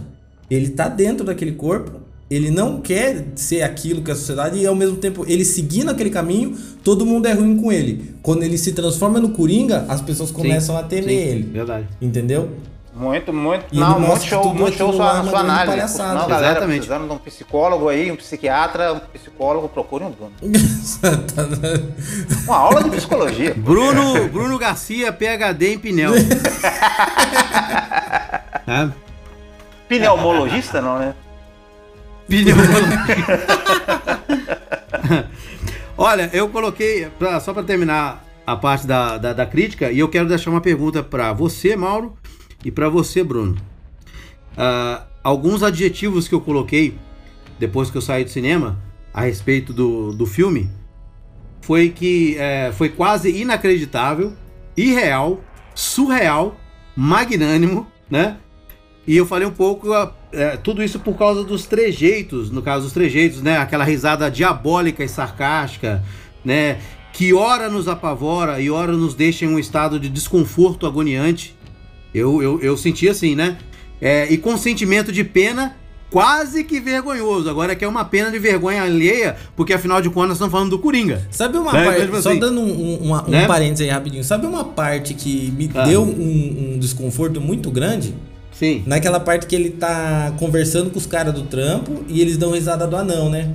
E ele Exato. solta a risada dele, só que na sequência ele fecha a boca. Ele Aquela tá- cena é icônica. E para Aquela assim, cena ó. é icônica. Pois é, quando ele sai pra conversar com, com o patrão, né?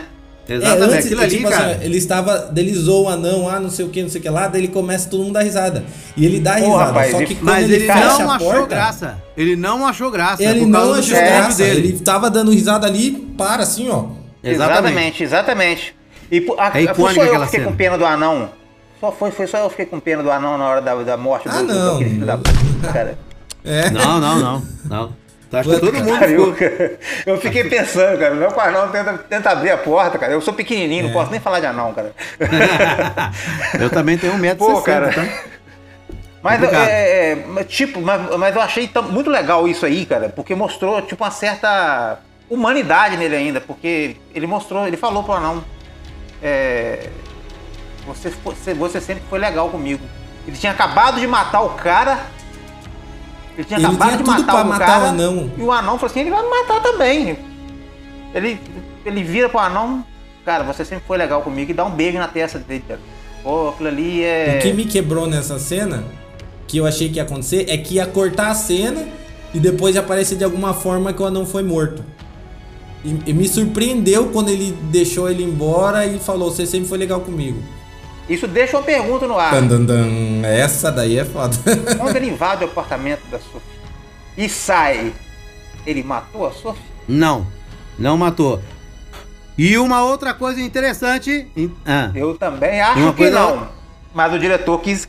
mas O diretor quis, quis deixar a gente pensar Tá, que sim. Deixa eu, deixa eu falar por que, que eu pensei que sim. Ah. Porque na hora que ele chega no apartamento dele, que ele Ah. tá lá é, sem camisa, tudo molhado, vem um barulho de uma ambulância, assim, ó. Opa! De fundo, bem alto. Como se a ambulância estivesse chegando no local, porque ela, o barulho é alto, não é barulho longe. Exatamente, Até exatamente. aquele momento eu falei, ele Exatamente. matou ela. Mas, mas isso aí foi proposital. Isso foi É. proposital. Isso foi proposital. Eu, eu até vi uma, uma pessoa ligada à direção falando que ele não matou, não matou a Sophie. Que foi proposital. A ideia era jogar isso aí mesmo. E que, e se você for Ah. pensar bem, quem, quem, o- quem ele matou no, no, no filme? Foram os caras que estavam sacaneando ele dentro do metrô? Ah, o cara que deu a arma pra ele e depois falou É. que não. Randall. E que morte, hein, velho? nossa, muito, muito e, linda. Inclusive, deixa eu só apontar uma coisa. Existe é, cenas que foram cortadas e tem uma cena no roteiro em que a Sophie assiste ele no programa do Murray. Antes dele dar um tiro na cabeça. Olha que legal. Tem essa Ah, cena que tá, seria gravada, tá. que já É. quebraria essa teoria. Então. mas não foi rodada. É, essa mas eu cena. acho. E caso vocês não perceberam, caso vocês não perceberam, o próprio apartamento da Sophie, ou Sofia, ela é um puta do easter egg, né? Que ela, ela mora no 8B, B de É, Batman. Você sabe exatamente. né? 8B. Eu vi, eu percebi aquele B ali. Tem, tem, tem. Aquele B era. era é, Tem. é, tinha V. É, o Batman. E, e o Batman. seguinte, aí eu falei, ele mata, ele, ele, ele mata os três camaradas do, do metrô, ele mata o cara que deu a arma pra ele, mata a mãe, depois que ele descobre tudo que ela fez com ele, Também foi foda essa parte, hein? pesada, pesada, e mata Aham. o Murray, Também foi que, foda. Deu. que, que, que- que fez piada com ele. Ou seja, e ficou claro pra mim, fica claro que ele não matou a Sophie, porque quando ele fala pro, pro, pro, pro, pro anãozinho, cara, você sempre foi legal comigo. Assim, Ele só matou aqueles que ele. que ele, que ele achavam que eram, que eram ser, hum- seres humanos horríveis. Quando ele fala com o Murray, você é um ser humano horrível. Porque a, o Murray pergunta, por que, que você não gosta do, do Thomas Wayne? Porque ele é um ser humano horrível. Aí ele É. fala, você é um ser humano horrível. Sim. Só que uma coisa que eu tava falando pro Ricardo que eu achei que ficou melhor pra mim do que piada mortal é o contexto da, Hum. e- da, da época que ele era criança. Que mostra que o, a mãe ela já era meio nhantã da cabeça e ela fazia barbaridades com ele, deixava ele fome, o cara que ela ficava batia nela e Exato. estuprava ele, e o jeito que encontraram ele com uma, um hematoma na cabeça, Uhum. preso no, no negócio do ar-condicionado, isso já faz a gente entender o porquê que levou o personagem a chegar àquele ponto. Então ele não deixa com ponta solta, tipo assim, ah, ele ficou louco só pela questão social, Exatamente, só pela exatamente. questão da sociedade ser foda. Fizeram coisas com ele se tornar daquela forma, entendeu? Então ele, quando ele encontra o Batman, ele, o que, que você imagina na cabeça dele quando ele vê o Batman? Não, quero fazer a justiça, é, não sei o que, que. Que justiça você tá querendo fazer? Você tá querendo salvar uma própria sociedade que é a decadência do ser humano. Você tá querendo salvar uma coisa que é um, é um lixo. Você não percebe isso. E você sai como herói. E, e- é que daí nós entra no Hit Ledger, que é a complementação desse que eu acho. Na minha cabeça é. Então, É. mas aí. Aí eu acho que já estamos começando a entrar na área das, Das teorias. teorias. Pois é. Então, galera, agora eu tenho aquela pergunta que eu ia fazer há um tempo atrás.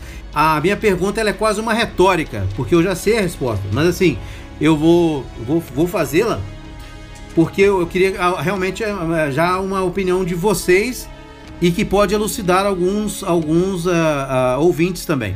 A minha pergunta é a seguinte: ah, vocês acham, tá? Vocês dois acham que a polêmica entre o filme do, de- do Joaquim Phoenix e a história dos outros Coringas que a gente conhece, das HQs e de outras apresentações em filmes, vocês acham, porque aqui eu até, eu até destaquei, o Coringa ele é conhecido, ele é conhecido no meio eh, de- de todas as mídias, ele é conhecido como maníaco homicida, adepto da anarquia e do caos e obcecado por Batman.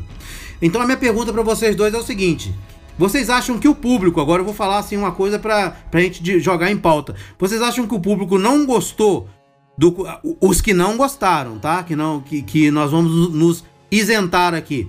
Vocês acham que, que a galera não gostou porque eles não têm essa característica? Ele não tem essa característica de maníaco homicida? Tem, mas assim, né? Adepto da anarquia, que adepto da anarquia no caso seria mais o, o Rich Ledger. Vocês acham que isso pode ter sido um fator negativo pro filme do, do, do, do Joaquim Phoenix? Pra mim, eu acho que o pessoal não, não, não gostou, que pode não ter gostado por causa da construção da, Aham. da identidade do Coringa. O pessoal não tava muito esperando isso. O pessoal tava esperando, talvez, que fosse um, um, um, um clone do Hit Ledger ali, fazendo balbúria, já, o personagem já pronto, o Coringa já construído e já tava arrebentando tudo. Só que eu achei melhor esse filme do Coringa nesse sentido pela construção da identidade do Coringa. Então eu acho que, na minha opinião, não é. Aham. Na minha opinião, não. E pra concluir agora pro Demauros, Demauros, pra você, uma, a- a- você vai responder e eu ainda vou colocar um outro adendo aqui. Você acha que, que a falta do Batman é, teria, esse, teria esse peso negativo também ou não? Para mim, não. De forma alguma. De forma alguma, porque a proposta foi focar no Coringa. E, bom, as pessoas podem até achar que eu tô errado, mas pra mim, não foi só o melhor filme que eu vi em 2019, foi um dos melhores filmes que eu já vi, e é o melhor filme baseado em um personagem de quadrinhos que eu já vi. Concordo. É, eu, eu também eu concordo com o Mauro, mas em um aspecto, se eu for pensar num lado assim, mais do que a pessoa já tá ali naquela coisa de Vingadores, super-herói, talvez essa parte de não ter o Batman ser um contexto assim mais analítico, eu acho que talvez tenha afastado um pouco algum certo tipo de pessoa que não é muito ligado nesse, nesse aspecto de filme. Eu acho que talvez nesse sentido, talvez sim tenha sido decepcionante para algumas pessoas, mas para mim, no caso, e eu acho que não, entendeu? Agora, eu acho o seguinte, cara, o Coringa não é um filme de heróis, não é um filme de vilão e nem de anti-herói. Oh, isso mesmo. E, e sobre o fato de não ter o Batman, eu acho que isso aí cabe análise. Isso entra na- na- na- na- nas teorias. Teorias, né? Então, Como um Batmaníaco, no caso, né? Quando se falou de um Coringa sem Batman, eu fiquei um pouco ah, com o pé atrás, pensando, puta, não vai dar certo e tudo mais. Mas, cara, é, aqui também na minha crítica eu coloquei, né? Eu coloquei Coringa ou o Coringa de Joaquim Phoenix. Porque o cara, o- é, o cara tomou, o cara, o cara tomou para si uma responsabilidade e ele carregou essa responsabilidade nas costas, apresentando um Coringa fenomenal, fantástico, o Coringa que eu queria ver, a, a total, tá? Ele é na, na, na- forma de agir, ah, corporal. Então ele deu o Coringa que eu, que eu sempre imaginei. Então nessa forma, sim, ele, ele, foi, ele foi totalmente, ele, ele tomou conta e eu não senti falta do Batman. Então, por incrível e- que pareça. Isso que eu ia Cara- falar. E pra mim, então, foi mais surpreendente porque eu não imaginava um Coringa dessa forma. Sim, Entendeu? Exato. E quando eu pensava no Heath Ledger, que daqui a pouco nós vamos falar sobre ele, como seria construído aquele Coringa, eu não, não imaginava no Coringa desse jeito. Eu também não sentia falta do Batman e achei que ficou perfeito. Achei também que ficou achei perfeito. Me surpreendeu muito. É. eu vou falar uma coisa aqui, gente. O Ricardo vai ficar puto comigo, hein? Ui, O Ricardo vai ficar puto comigo. Mas é o seguinte, cara. Não vai o ser a Coringa primeira é um vez. personagem. Eu tenho certeza. É, o, o Coringa é um personagem tão fantástico, cara. Tão, ele é um prato cheio para qualquer bom ator. Tanto que todas as vezes em que se rivalizou Coringa e Batman no cinema, o, o ator que fez o Coringa roubou a cena. caralho, vou ter que concordar com você. Olha só, Isso é verdade. vou ter que concordar com você, cara. É, agora você falou tudo. Não foi hoje que a amizade foi desfeita, vendo? tá vendo? É, é, é, realmente, no, no, no filme, por exemplo, no segundo filme do Nolan, cara, quem levou o filme nas costas foi o Rick Ledger. Realmente. E no, no, no, no filme do Tim Burton também, o Nas Jack costas. Nicholson levou nas costas. Mas Exatamente. você sabe por quê que ele rouba o lugar do Batman? Porque Ah. o Coringa, ele acha o Batman ridículo. Ele acha o Batman um- um- uma expressão de ri- ridicularidade no contexto do- da objetividade do Batman. Ele acha um, um- E ele precisa do Batman pra ele existir. Só que ao mesmo tempo ele acha o Batman ridículo. Entendeu? Na minha visão que ele tem do Batman, entendeu? Apesar de ele precisar muito do Batman pra, pra, pra ele existir. Sem o Entendi. Batman não tem Coringa. Vamos cair já no campo das teorias. Como eu tenho poucas teorias a respeito em relação ao filme do Coringa, eu vou deixar o Mauro começar. Aí eu posso ver se, se tem alguma coisa a ver que eu- o que eu posso acrescentar ou não em relação a teorias, né? É, Seguinte. Vamos aí então. Já pararam pra pensar o que Uhum. é real e o que é imaginário? Já. Já. Isso aí eu já. É, então, o que, que vocês acham que é real o que, que vocês acham que é imaginário? Uma coisa que eu já tinha levantado aqui no, no começo da nossa conversa, ah, uma coisa que é certeza de ser imaginário, por exemplo, é a relação amorosa. É a relação amorosa entre o, o- o Arthur Fleck Exatamente. e a Sophie. Aquilo ali não, não, não aconteceu. Aquilo não aconteceu e foi mostrado. Aquilo ali Exatamente. estava de cara, né? É, a primeira apresentação, a- aquela viagem dele lá também na- no, no programa, a primeira vez, ele nunca tinha, tinha estado lá com, com o Murray e tudo, né? Mas eu acredito que aquele que o momento ali que o Murray aparece mostrando o stand-up dele que deu errado, aquilo foi verdade, que aquilo deu gatilho pra ele ser convidado e tudo mais e tal. Tanto que a cara que ele faz quando tá vendo o negócio na TV assusta todo mundo, né? Que você fala, nossa, Exatamente. agora tá vindo o Então, bicho. exatamente. Mas Olha o aí, bicho vindo. Aí vocês estão me dando. Vocês estão me dando o gatilho que eu quero. Beleza. Me dando o gatilho que eu quero. Porque enquanto ele estava ali fazendo stand-up, Uhum. ele estava achando que estava arrebentando. Arrebentando. Ele estava ouvindo aplausos, ele estava ouvindo. Ele estava vendo a Sophie. Exato. Eu acredito que não. Eu acredito que ela nem estava ali. Não estava, também acredito não. Agora voltamos, voltando ao início do filme e voltando ao ponto que o Bruno falou. Sim. Só, Quando só, só pra tá complementar essa parte que você falou do, do stand-up, Hum. eu acho que na hora que ele olha e vê o, o, o, aquilo na TV lá, o cara ridicularizando, foi o ponto de explosão dele, que é quando ele vê que ele não tem saída. Por exemplo, É. eu tô tentando ser um ser humano normal. Tudo que eu faço é uma bosta. Aí quando eu faço alguma coisa que algumas pessoas tá dando risada, tá gostando, eu tô contente, vem um cara e vem cagar em cima de mim. A pessoa que eu mais admiro vem e caga em cima da minha cabeça. Então um Exatamente, filho o ponto que você falou aí tem tudo a ver, Bruno.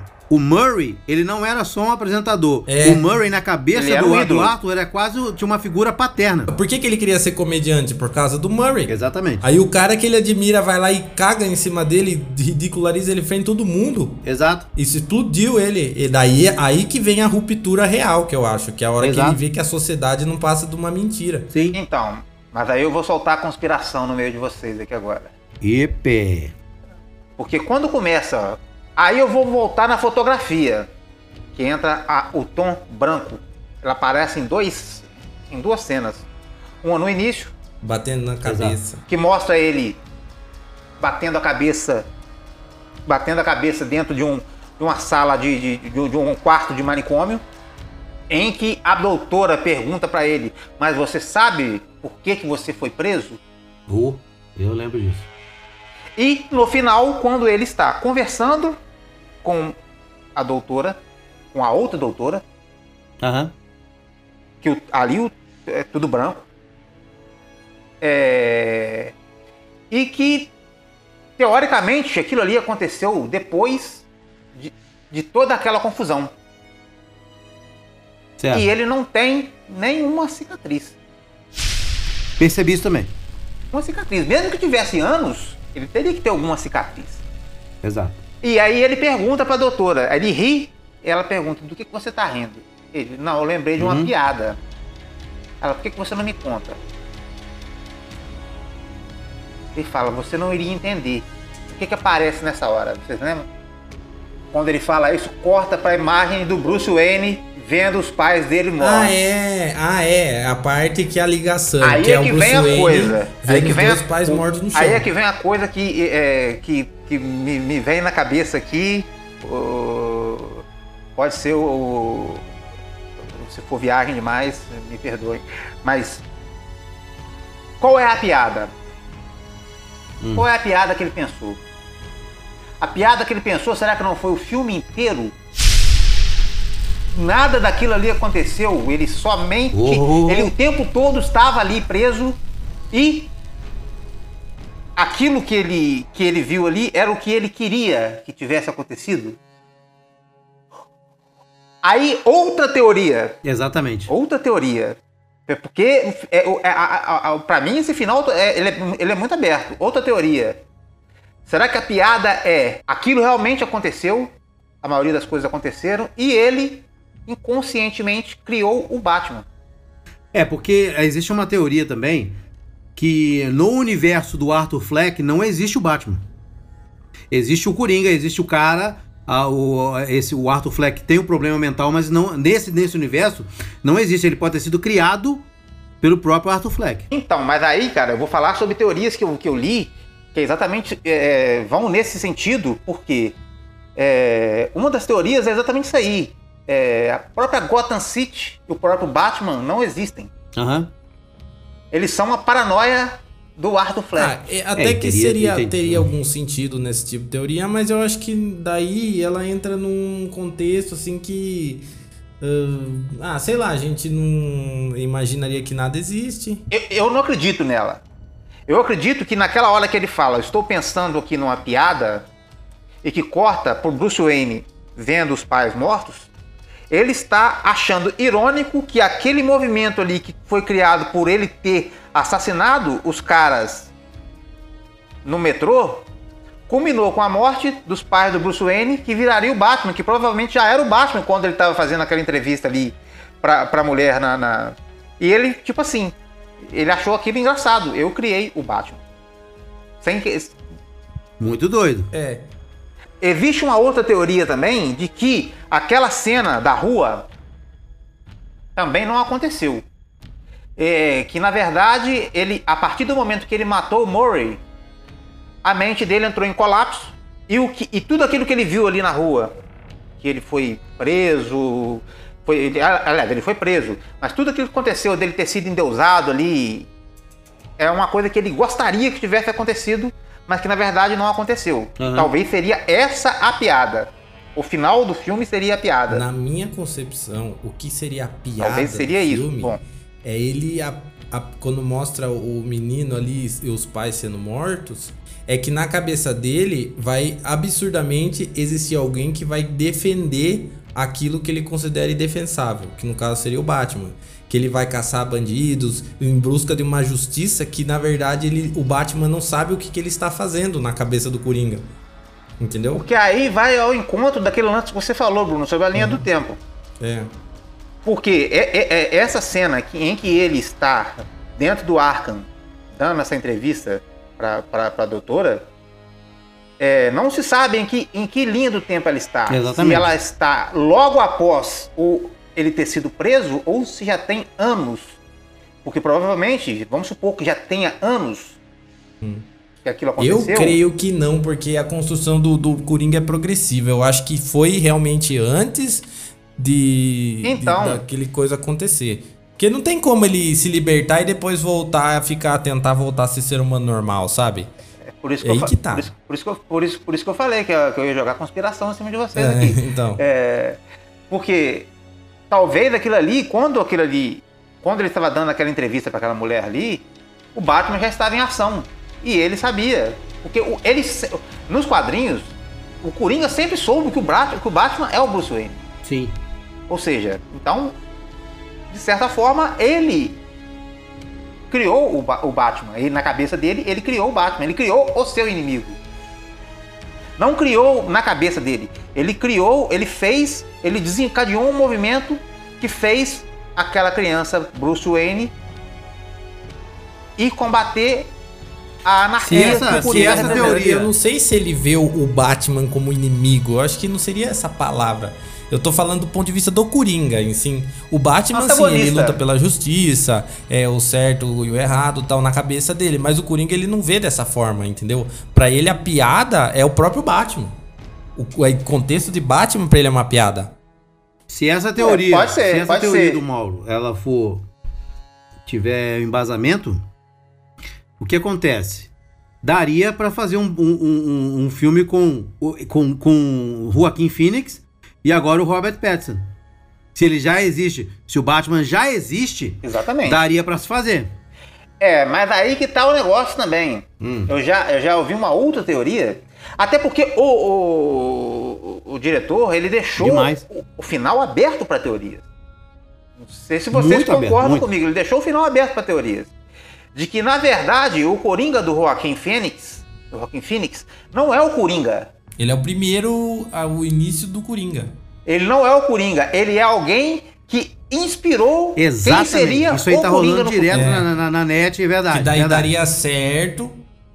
Que daria mais certo de ser, ser inimigo do, do Robert Pattinson Exato, no, no futuro. exato. Porque não tem como, entendeu? cara, a idade que ele já tem ser compatível com a idade do Pattinson. É, Exatamente. Né? Então, é, seria. é mais ou menos isso. Boa teoria, boa teoria. Eu, então, eu achei isso interessante, cara. Eu achei isso interessante. É, é- é- porque o final ele é, ele é meio que inconclusivo. Ele, ele, ele te dá essa margem. O que foi real, o que foi imaginário. Já que ele viajava tanto, muita coisa podia É. ter sido imaginário. Inclusive, a história é, toda. É. Pô, o Inclusive cara a tomava sete remédios diferentes. Mas eu, eu, eu, eu particularmente, eu particularmente, eu gosto da ideia de que, de que ele, é, ele com, com tudo aquilo que ele fez ali, ele achava engraçado que, ou irônico, né? Com aquilo ali nasceu o Batman. Provavelmente, se, se essa teoria de que outra pessoa inspirada nele se tornaria o Coringa no futuro, que poderia estar até entre os manifestantes ali, também é uma, uma teoria interessante. Certo. Eu acho que faz sentido, mais sentido. Sim. Agora, cara, outra, outra, outra conspiração aí. Arthur Fleck é irmão do Bruce Wayne? Não, Eu acho que. acho que não. Acho que. é, aí é foda. Eu acho que, acho que você é muito bonzinho, Ricardo. Eu acho gosto que é, demais cara. do Thomas Wayne. Não, mas é que inflige o acho contexto, a é. ideia de que o Thomas Wayne era um tremendo. Porque aquele Coringa, pra ele acontecer, o Thomas Wayne tem que ser um filho da p. Entendeu? Tem Exatamente. que ter o filho Exatamente, cara. Então, É, se passar eu- filha da p, vai de filha da p tal. Então vamos, vamos, vamos pegar pela, pela, pela teoria de que talvez o Arthur Fleck não seja o Coringa vilão do Batman. Certo. Ele seja o precursor do Coringa vilão, vilão do Batman. Aí Sim. pode ser. É, Então ele poderia ser irmão. do Poderia Bruce ser Wayne. irmão do, do Batman, sim. Ele poderia ser irmão do Bruce Wayne. É, E porque você, você- vocês vão lembrar uma parte do filme que a mãe do, do, do, do- do- do- a, a Penny Fleck fala com, com, com, com, com ele que o, o, Thomas Wayne fez ela assinar uns papéis. Exato. Exatamente. E que papéis são esses? Será que são os papéis para falar que ele é adotado? Sim, pode ser. É. Isso fica no ar, cara. Isso fica no ar. Isso não é. Isso não é. Não, não, não, não- E, e eu acho que o diretor ele quis deixar isso no ar. É, tanto que a parte que mais confunde a cabeça de todo mundo é quando ele tá com a foto dela e tá escrito. Exatamente. Eu ia falar isso. Exatamente. E tá escrito. Tá lá. Que é onde T- você fala, mas que né? porra é essa? TM. TM. TM. TM. O que é pra deixar na dúvida. É, na Porque dúvida pode ser. Pode ser Thiago Miranda. Mas também, o que, que mostrou naquela hora? Que pra ele já se tornou relevante. Tanto que ele joga a foto no sentido, tipo, sendo ou não, e foda-se, eu vou. Entendeu? É isso, é isso que eu acho. Cara, pra vocês, qual a cena que mais chocou pra vocês no filme, cara? Olha, foi, foi a cena assim que mais deixou assim intrigado foi quando ele mata o Randall e deixa o anão sair. Tá, Que essa, um é, essa é massa. Quando ele dá risada, quando ele dá risada e para, que é aquela parte que eles estão dando risada do anão, ele dá risada e para. Quando o, o- tá tomando esporro do chefe, ele começa a dar risada. Cara, mas a que mais me chocou, Isso. que eu falei assim, caralho, eu não acredito nisso. Foi quando ele mata o Murray.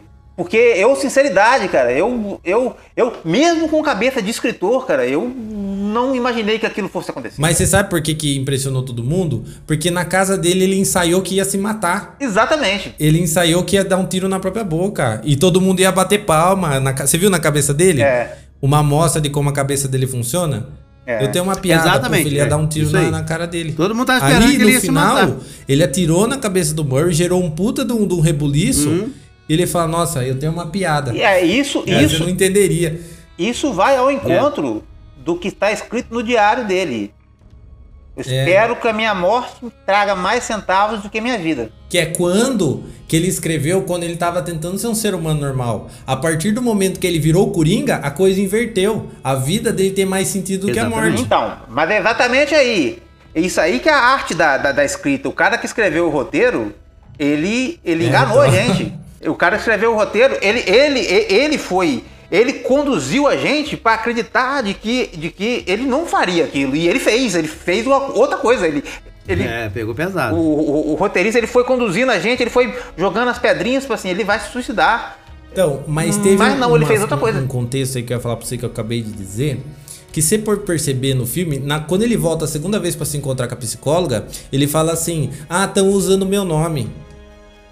Agora as pessoas estão começando a me enxergar. Por quê? Porque o começo do que É. ele fala a frase é eu queria que espero que minha morte faça mais sentido que minha vida, porque quando ele ia se matar no palco é o que ele esperaria que fosse acontecer. Só que na verdade, o que é uma piada pra ele é que a vida dele se tornou mais valiosa do que a morte dele. Você entendeu? Porque a- ele foi naquela, nossa, as pessoas estão me enxergando. Eu tô começando a ser relevante. Daqui a pouco teve uma revolta por causa do cara que matou no metrô e ele sabia que era ele. E no final ele mata o Murray e sai dançando. Aí ele chega com a psicóloga e fala, pô, eu tenho uma piada que pra é te muito- contar essa e cena é muito não- massa, velho. Eu tenho uma piada pra te contar e você não tem noção. Você não tem noção. Na minha concepção é, É. isso. Ele falou, puta, eu, quando, enquanto eu tentava ser um ser humano, eu achava Essa que eu é queria que a minha morte fizesse cara. sentido. Agora minha É, vida faz muito mais sentido. Inclusive, na, segu- na segunda visita dele à psiquiatra, você vê que ele, tá, ele, ele, ele já tá mais É. empoderado, digamos assim. Ele fala, você não, você não, você não tá prestando nunca atenção me em mim. ouve. Você nunca prestou atenção em mim. Você nunca me ouve. Ou seja, Tá. ele já, ele já tava. A, a- personalidade do Coringa já tava vindo a. flu- a- a- Por isso que não Exatamente. é difícil a gente crer numa ideia de que a concepção dele é tudo na cabeça, porque é difícil você construir um personagem tão foda assim, sendo que só imaginou tudo isso acontecer. Sim. Então, Entendeu? cara, mas eu acho que a grande sacada da direção. No, no- a grande sacada da direção foi exatamente isso aí. Como é uma mente muito perturbada, É. deixa lacunas pra teorias e mais teorias. E eu acho que o diretor. É, porque não tem como você, você compreender o incompreensível, né? É isso que é complicado. Mas eu achei interessante. Pois é, galera, que o filme do Coringa com Joaquim Phoenix foi o melhor, né? Eu acho que não há dúvida da, da, em termos de construção de personagem, em termos de atuação. Não, não, é, por isso é que o, que o, o Joaquim Phoenix ganhou todos os prêmios. Todos. Né? Tudo, tudo que ele participou, ele ganhou. Agora, vamos falar um pouco assim, galera, na, na concepção de vocês. Depois eu vou falar o meu. É, qual, qual Coringa é, preferido de vocês, assim, na, na, na verdade? É o seguinte, é. Até, dois, até lançar o Cavaleiro das Trevas, se não me engano, foi 2008, né? O Cavaleiro das Trevas. A gente tinha o Jack Nicholson como uma referência, né? Exatamente. O melhor Perfeito. Coringa, ele era uma referência. Quando surgiu o Heath Ledger, é, é um filme que marca muito, porque aquele personagem, ele trouxe pra gente, não só pelo, pelo fato de ser Coringa em si, uma concepção da sociedade que a gente às vezes até nunca parou pra analisar friamente, né? É, quando surgiu do, o Joaquim Phoenix, muita gente tem, é, insiste e tem essa comparativa. Nossa, o Joaquim Phoenix é melhor que o Heath Ledger. Eu acho totalmente errado, injusto e que não tem a ver você comparar um com o outro. Porque o, o Heath Ledger é um, um Coringa já, com, é, já construído, ele já tá pronto. E ele é apenas uma, um resultado do que seria o Joaquim Phoenix, na minha opinião. Porque simplesmente ele vê o Batman, como eu já disse anteriormente, ridículo. Ridículo, porque o Batman ele tenta Exatamente. salvar o que é insalvável, quer manter a justiça, é, as coisas certas, de, de uma visão que o Coringa tem que aquilo não, não existe, o que ele tá achando que tem que ser certo, que tem que ser salvo. A sociedade. Por isso que o Coringa ele representa essa ruptura, essa quebra desse do, do, do, do segmento da sociedade, da boa sociedade, do ser humano correto que a gente conhece.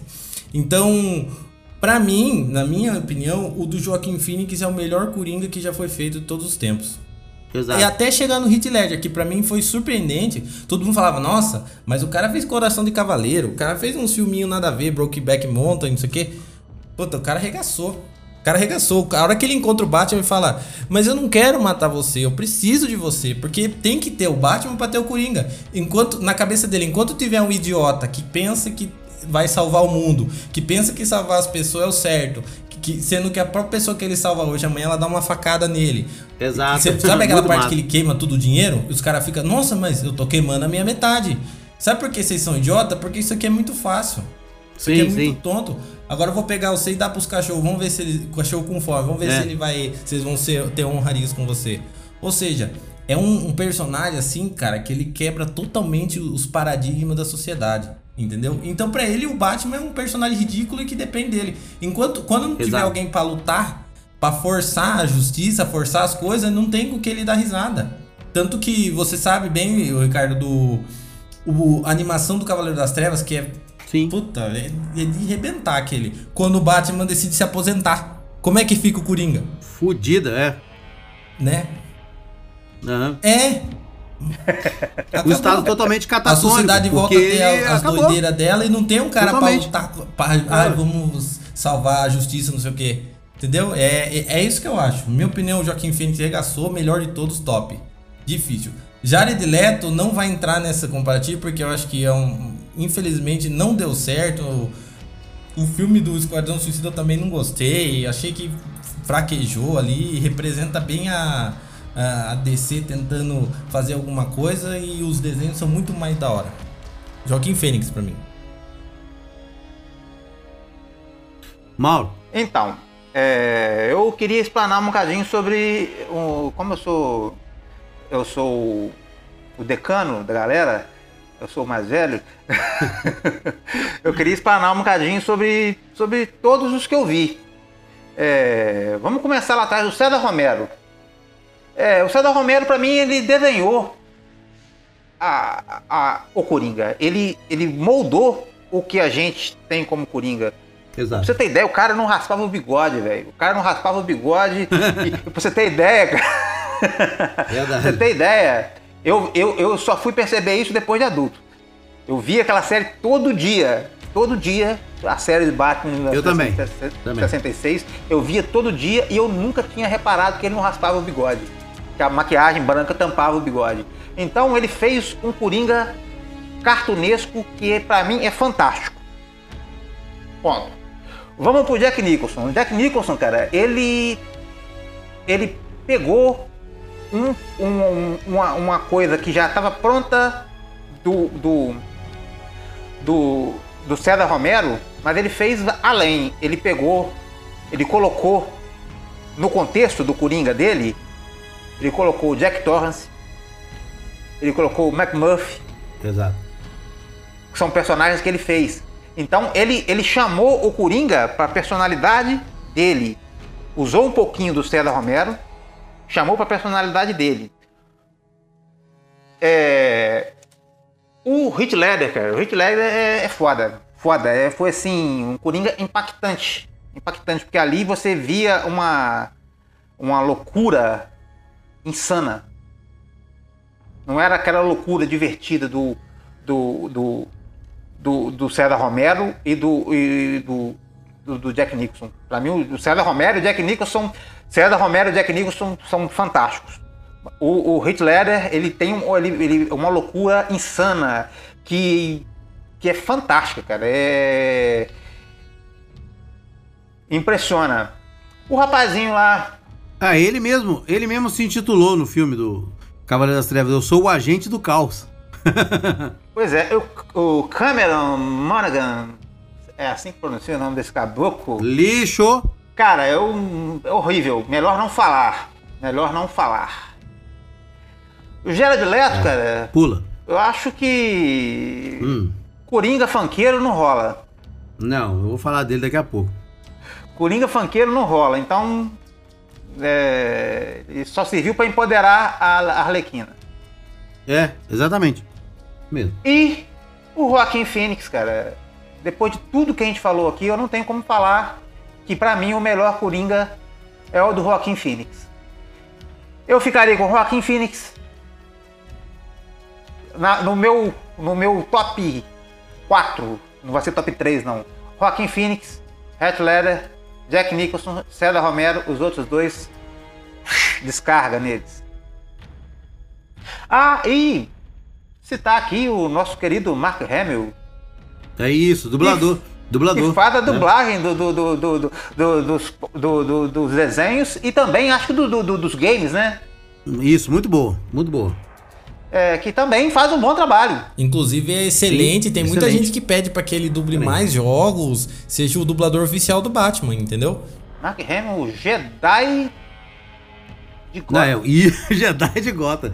Muito bem, muito bem.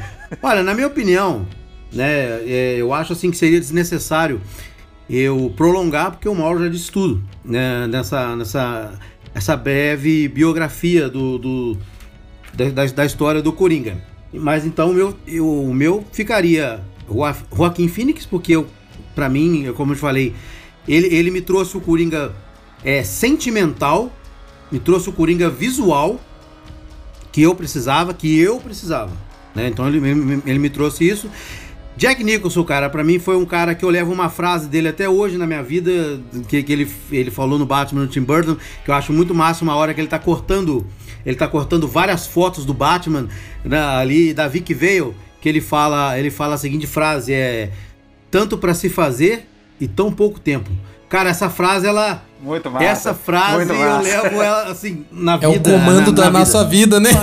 É o comando da nossa vida, né? Tanto pra se fazer Jack Nicholson é, Jack Nicholson é foda, ele é né, foda. Nicholson É, foda. ele é tão foda que o Rich Ledger foi pedir conselho pra ele. Cara, como é que eu faço pra ser o Coringa? E é, aí ele virou e falou assim: olha, primeira coisa, cara, é, é, transforme e em sanidade tudo que é insano. Porque senão você não consegue levar isso adiante. Então, tipo assim, é maravilhoso. Eu queria aqui, ah, no caso então seria, né, no, top, no meu top 3, Joaquim Phoenix, Jack Nicholson e Rick Ledger. Né, no caso. Ficaria assim, arrebentando, apesar, a- a- apesar do, do, do Rick Ledger e o Nicholson brigarem ali rapidamente como cachorros pra, pra procurar o osso pra chegar em segundo lugar, porque né, é, faltou um, faltou É, um tempo. é, é, é, é difícil, É complicado cara. É difícil. colocar os dois. Porque eu já vi, eu já vi gente que acha o Nicholson, o Jack Nicholson o melhor Coringa, e já vi gente que acha o Heath Ledger o melhor, o melhor Coringa. Então, no meu. É, E se for, pergun se for perguntar pro meu pai, ele vai achar que é o César Romero. exato, com certeza. Que, que pra mim, eu, eu coloquei, eu fiz um top 4, não um top 3, porque o César Romero é um cara que me divertiu muito. Na minha infância e adolescência, então eu não tinha como não citar ele. E pra mim, no caso, eu o não resto. falei, mas o meu top 3 seria o primeiro Joaquim Fênix, Heath Ledger e o Jack Nicholson. Esse seria o Achei que meu, você Então que é o conhecimento sua, meu. Sua lista tá próxima da Achei minha. você ia falar, Sua lista tá próxima da falar de minha. Leto. Não, O eu ia falar... fala. Então, Ricardo, você tem mais alguma coisa pra falar? Ô, se tem. Tipo assim, eu não, é, como eu disse, eu não me prolonguei nesses aí, porque eu achei que você já, você fez um top 4 muito bom.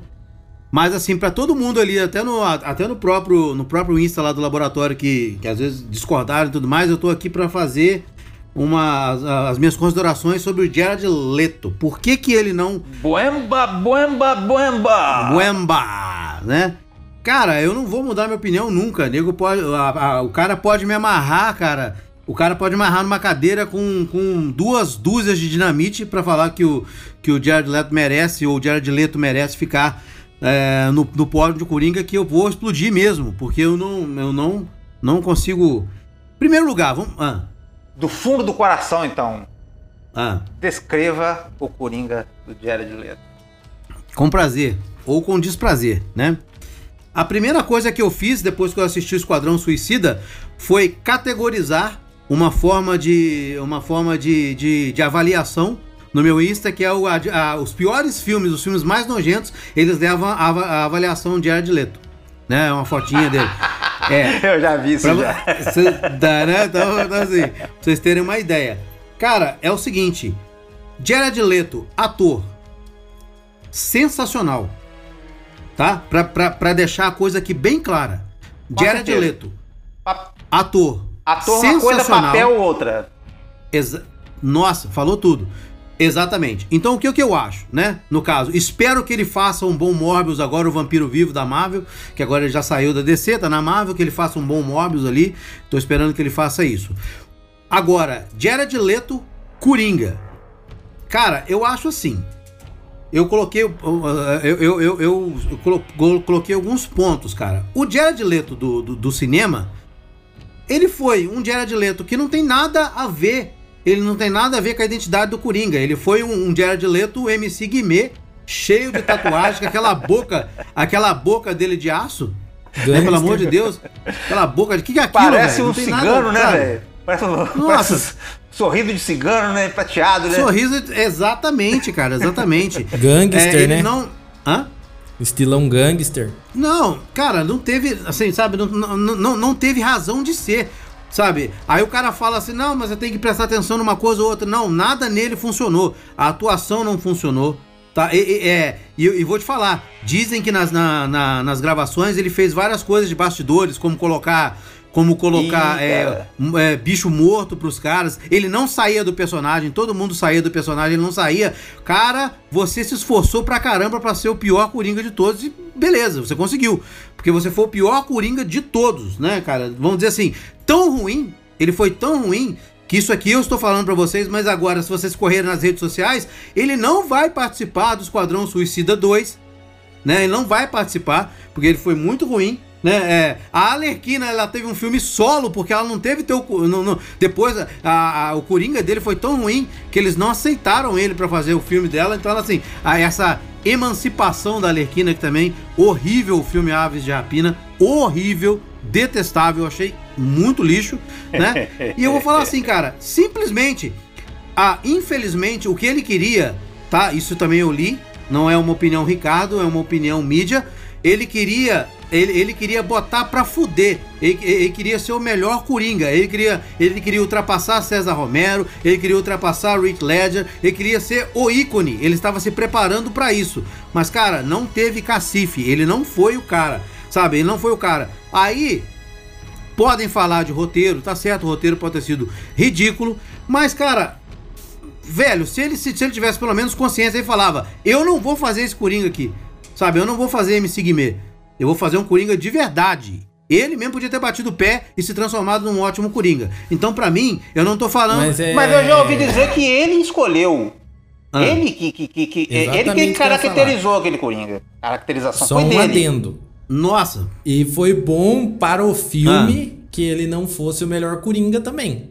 Porque se ele é o melhor Coringa, ele rouba toda a cena do filme e não tem mais Esquadrão Suicida. não, é, gra... não, be- beleza, não- é, essas E, informações inclusive, aí, várias cenas foram. Ah. Várias cenas dele foram cortadas do filme.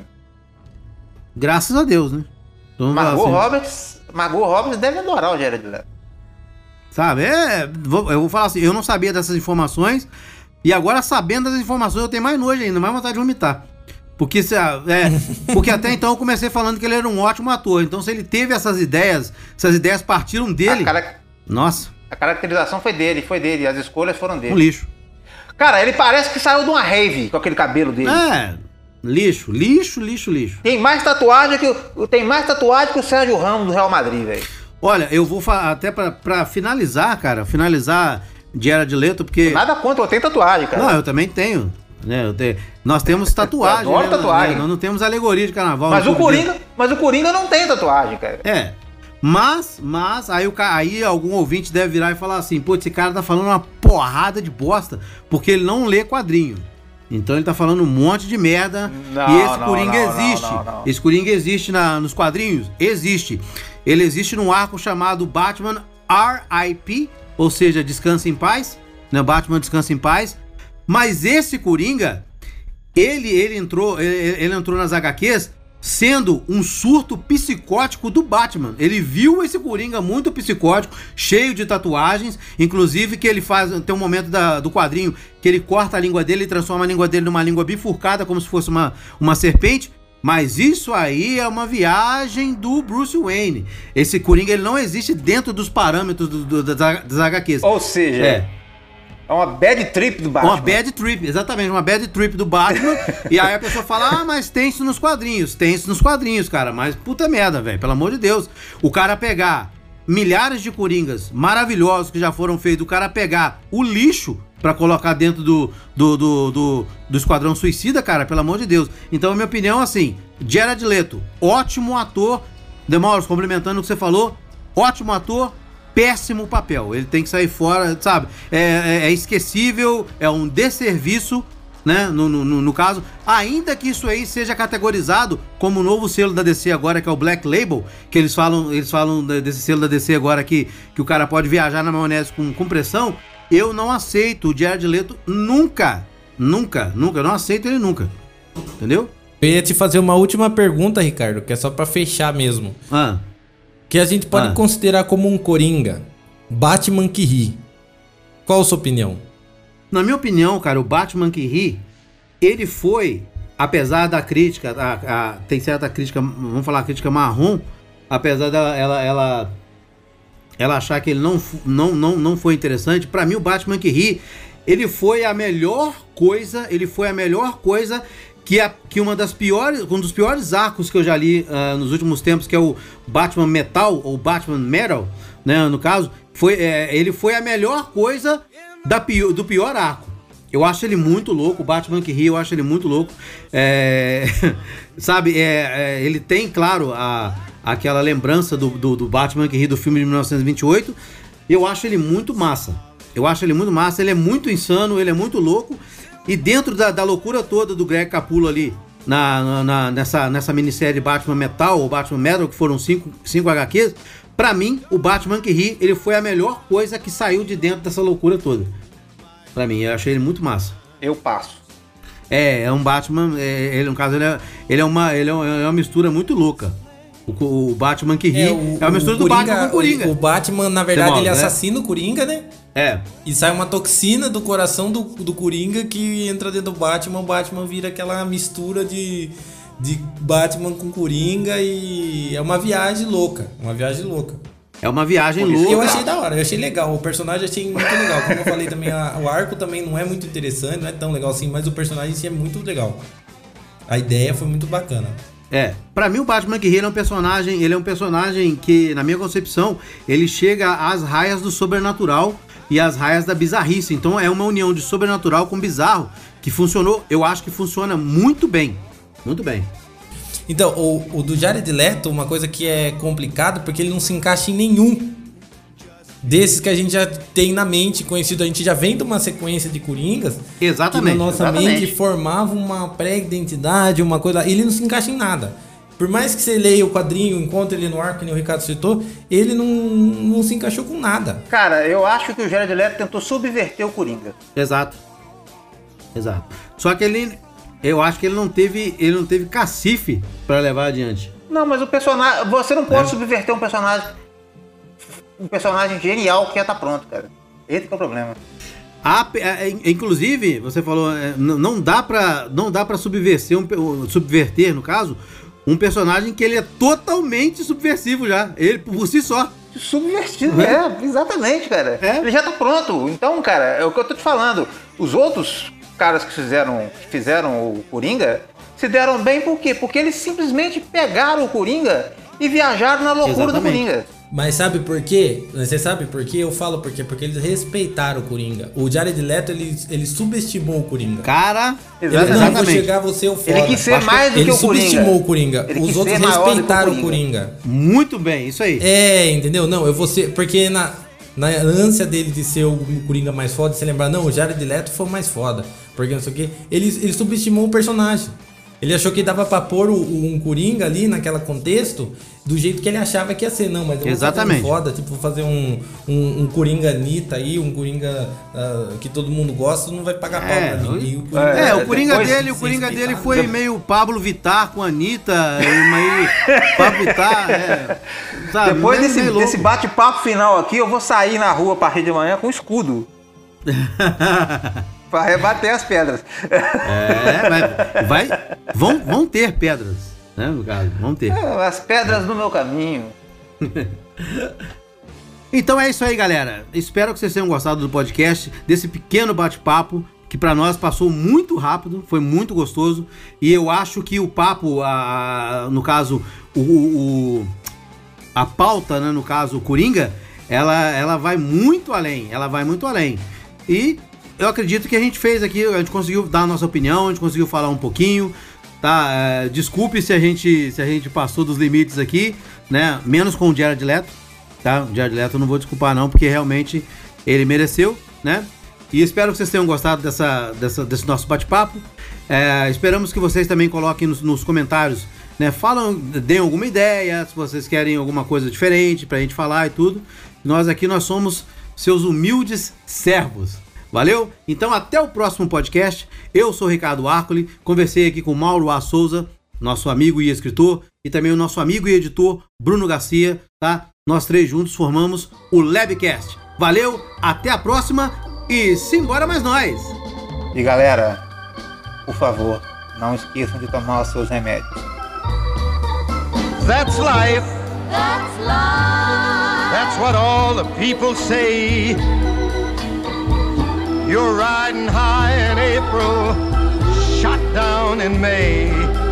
But I know I'm gonna change that tune. When I'm back on top, back on top in June. I said that's life. That's life. And as funny as it may seem. Some people get their kicks stomping on a dream. But I don't let it, let it get me down. Cause this fine old world, it keeps spinning around. I've been a puppet, a pauper, a pirate, a poet, a pawn and a king. I've been up and down and over and out. And I know one thing.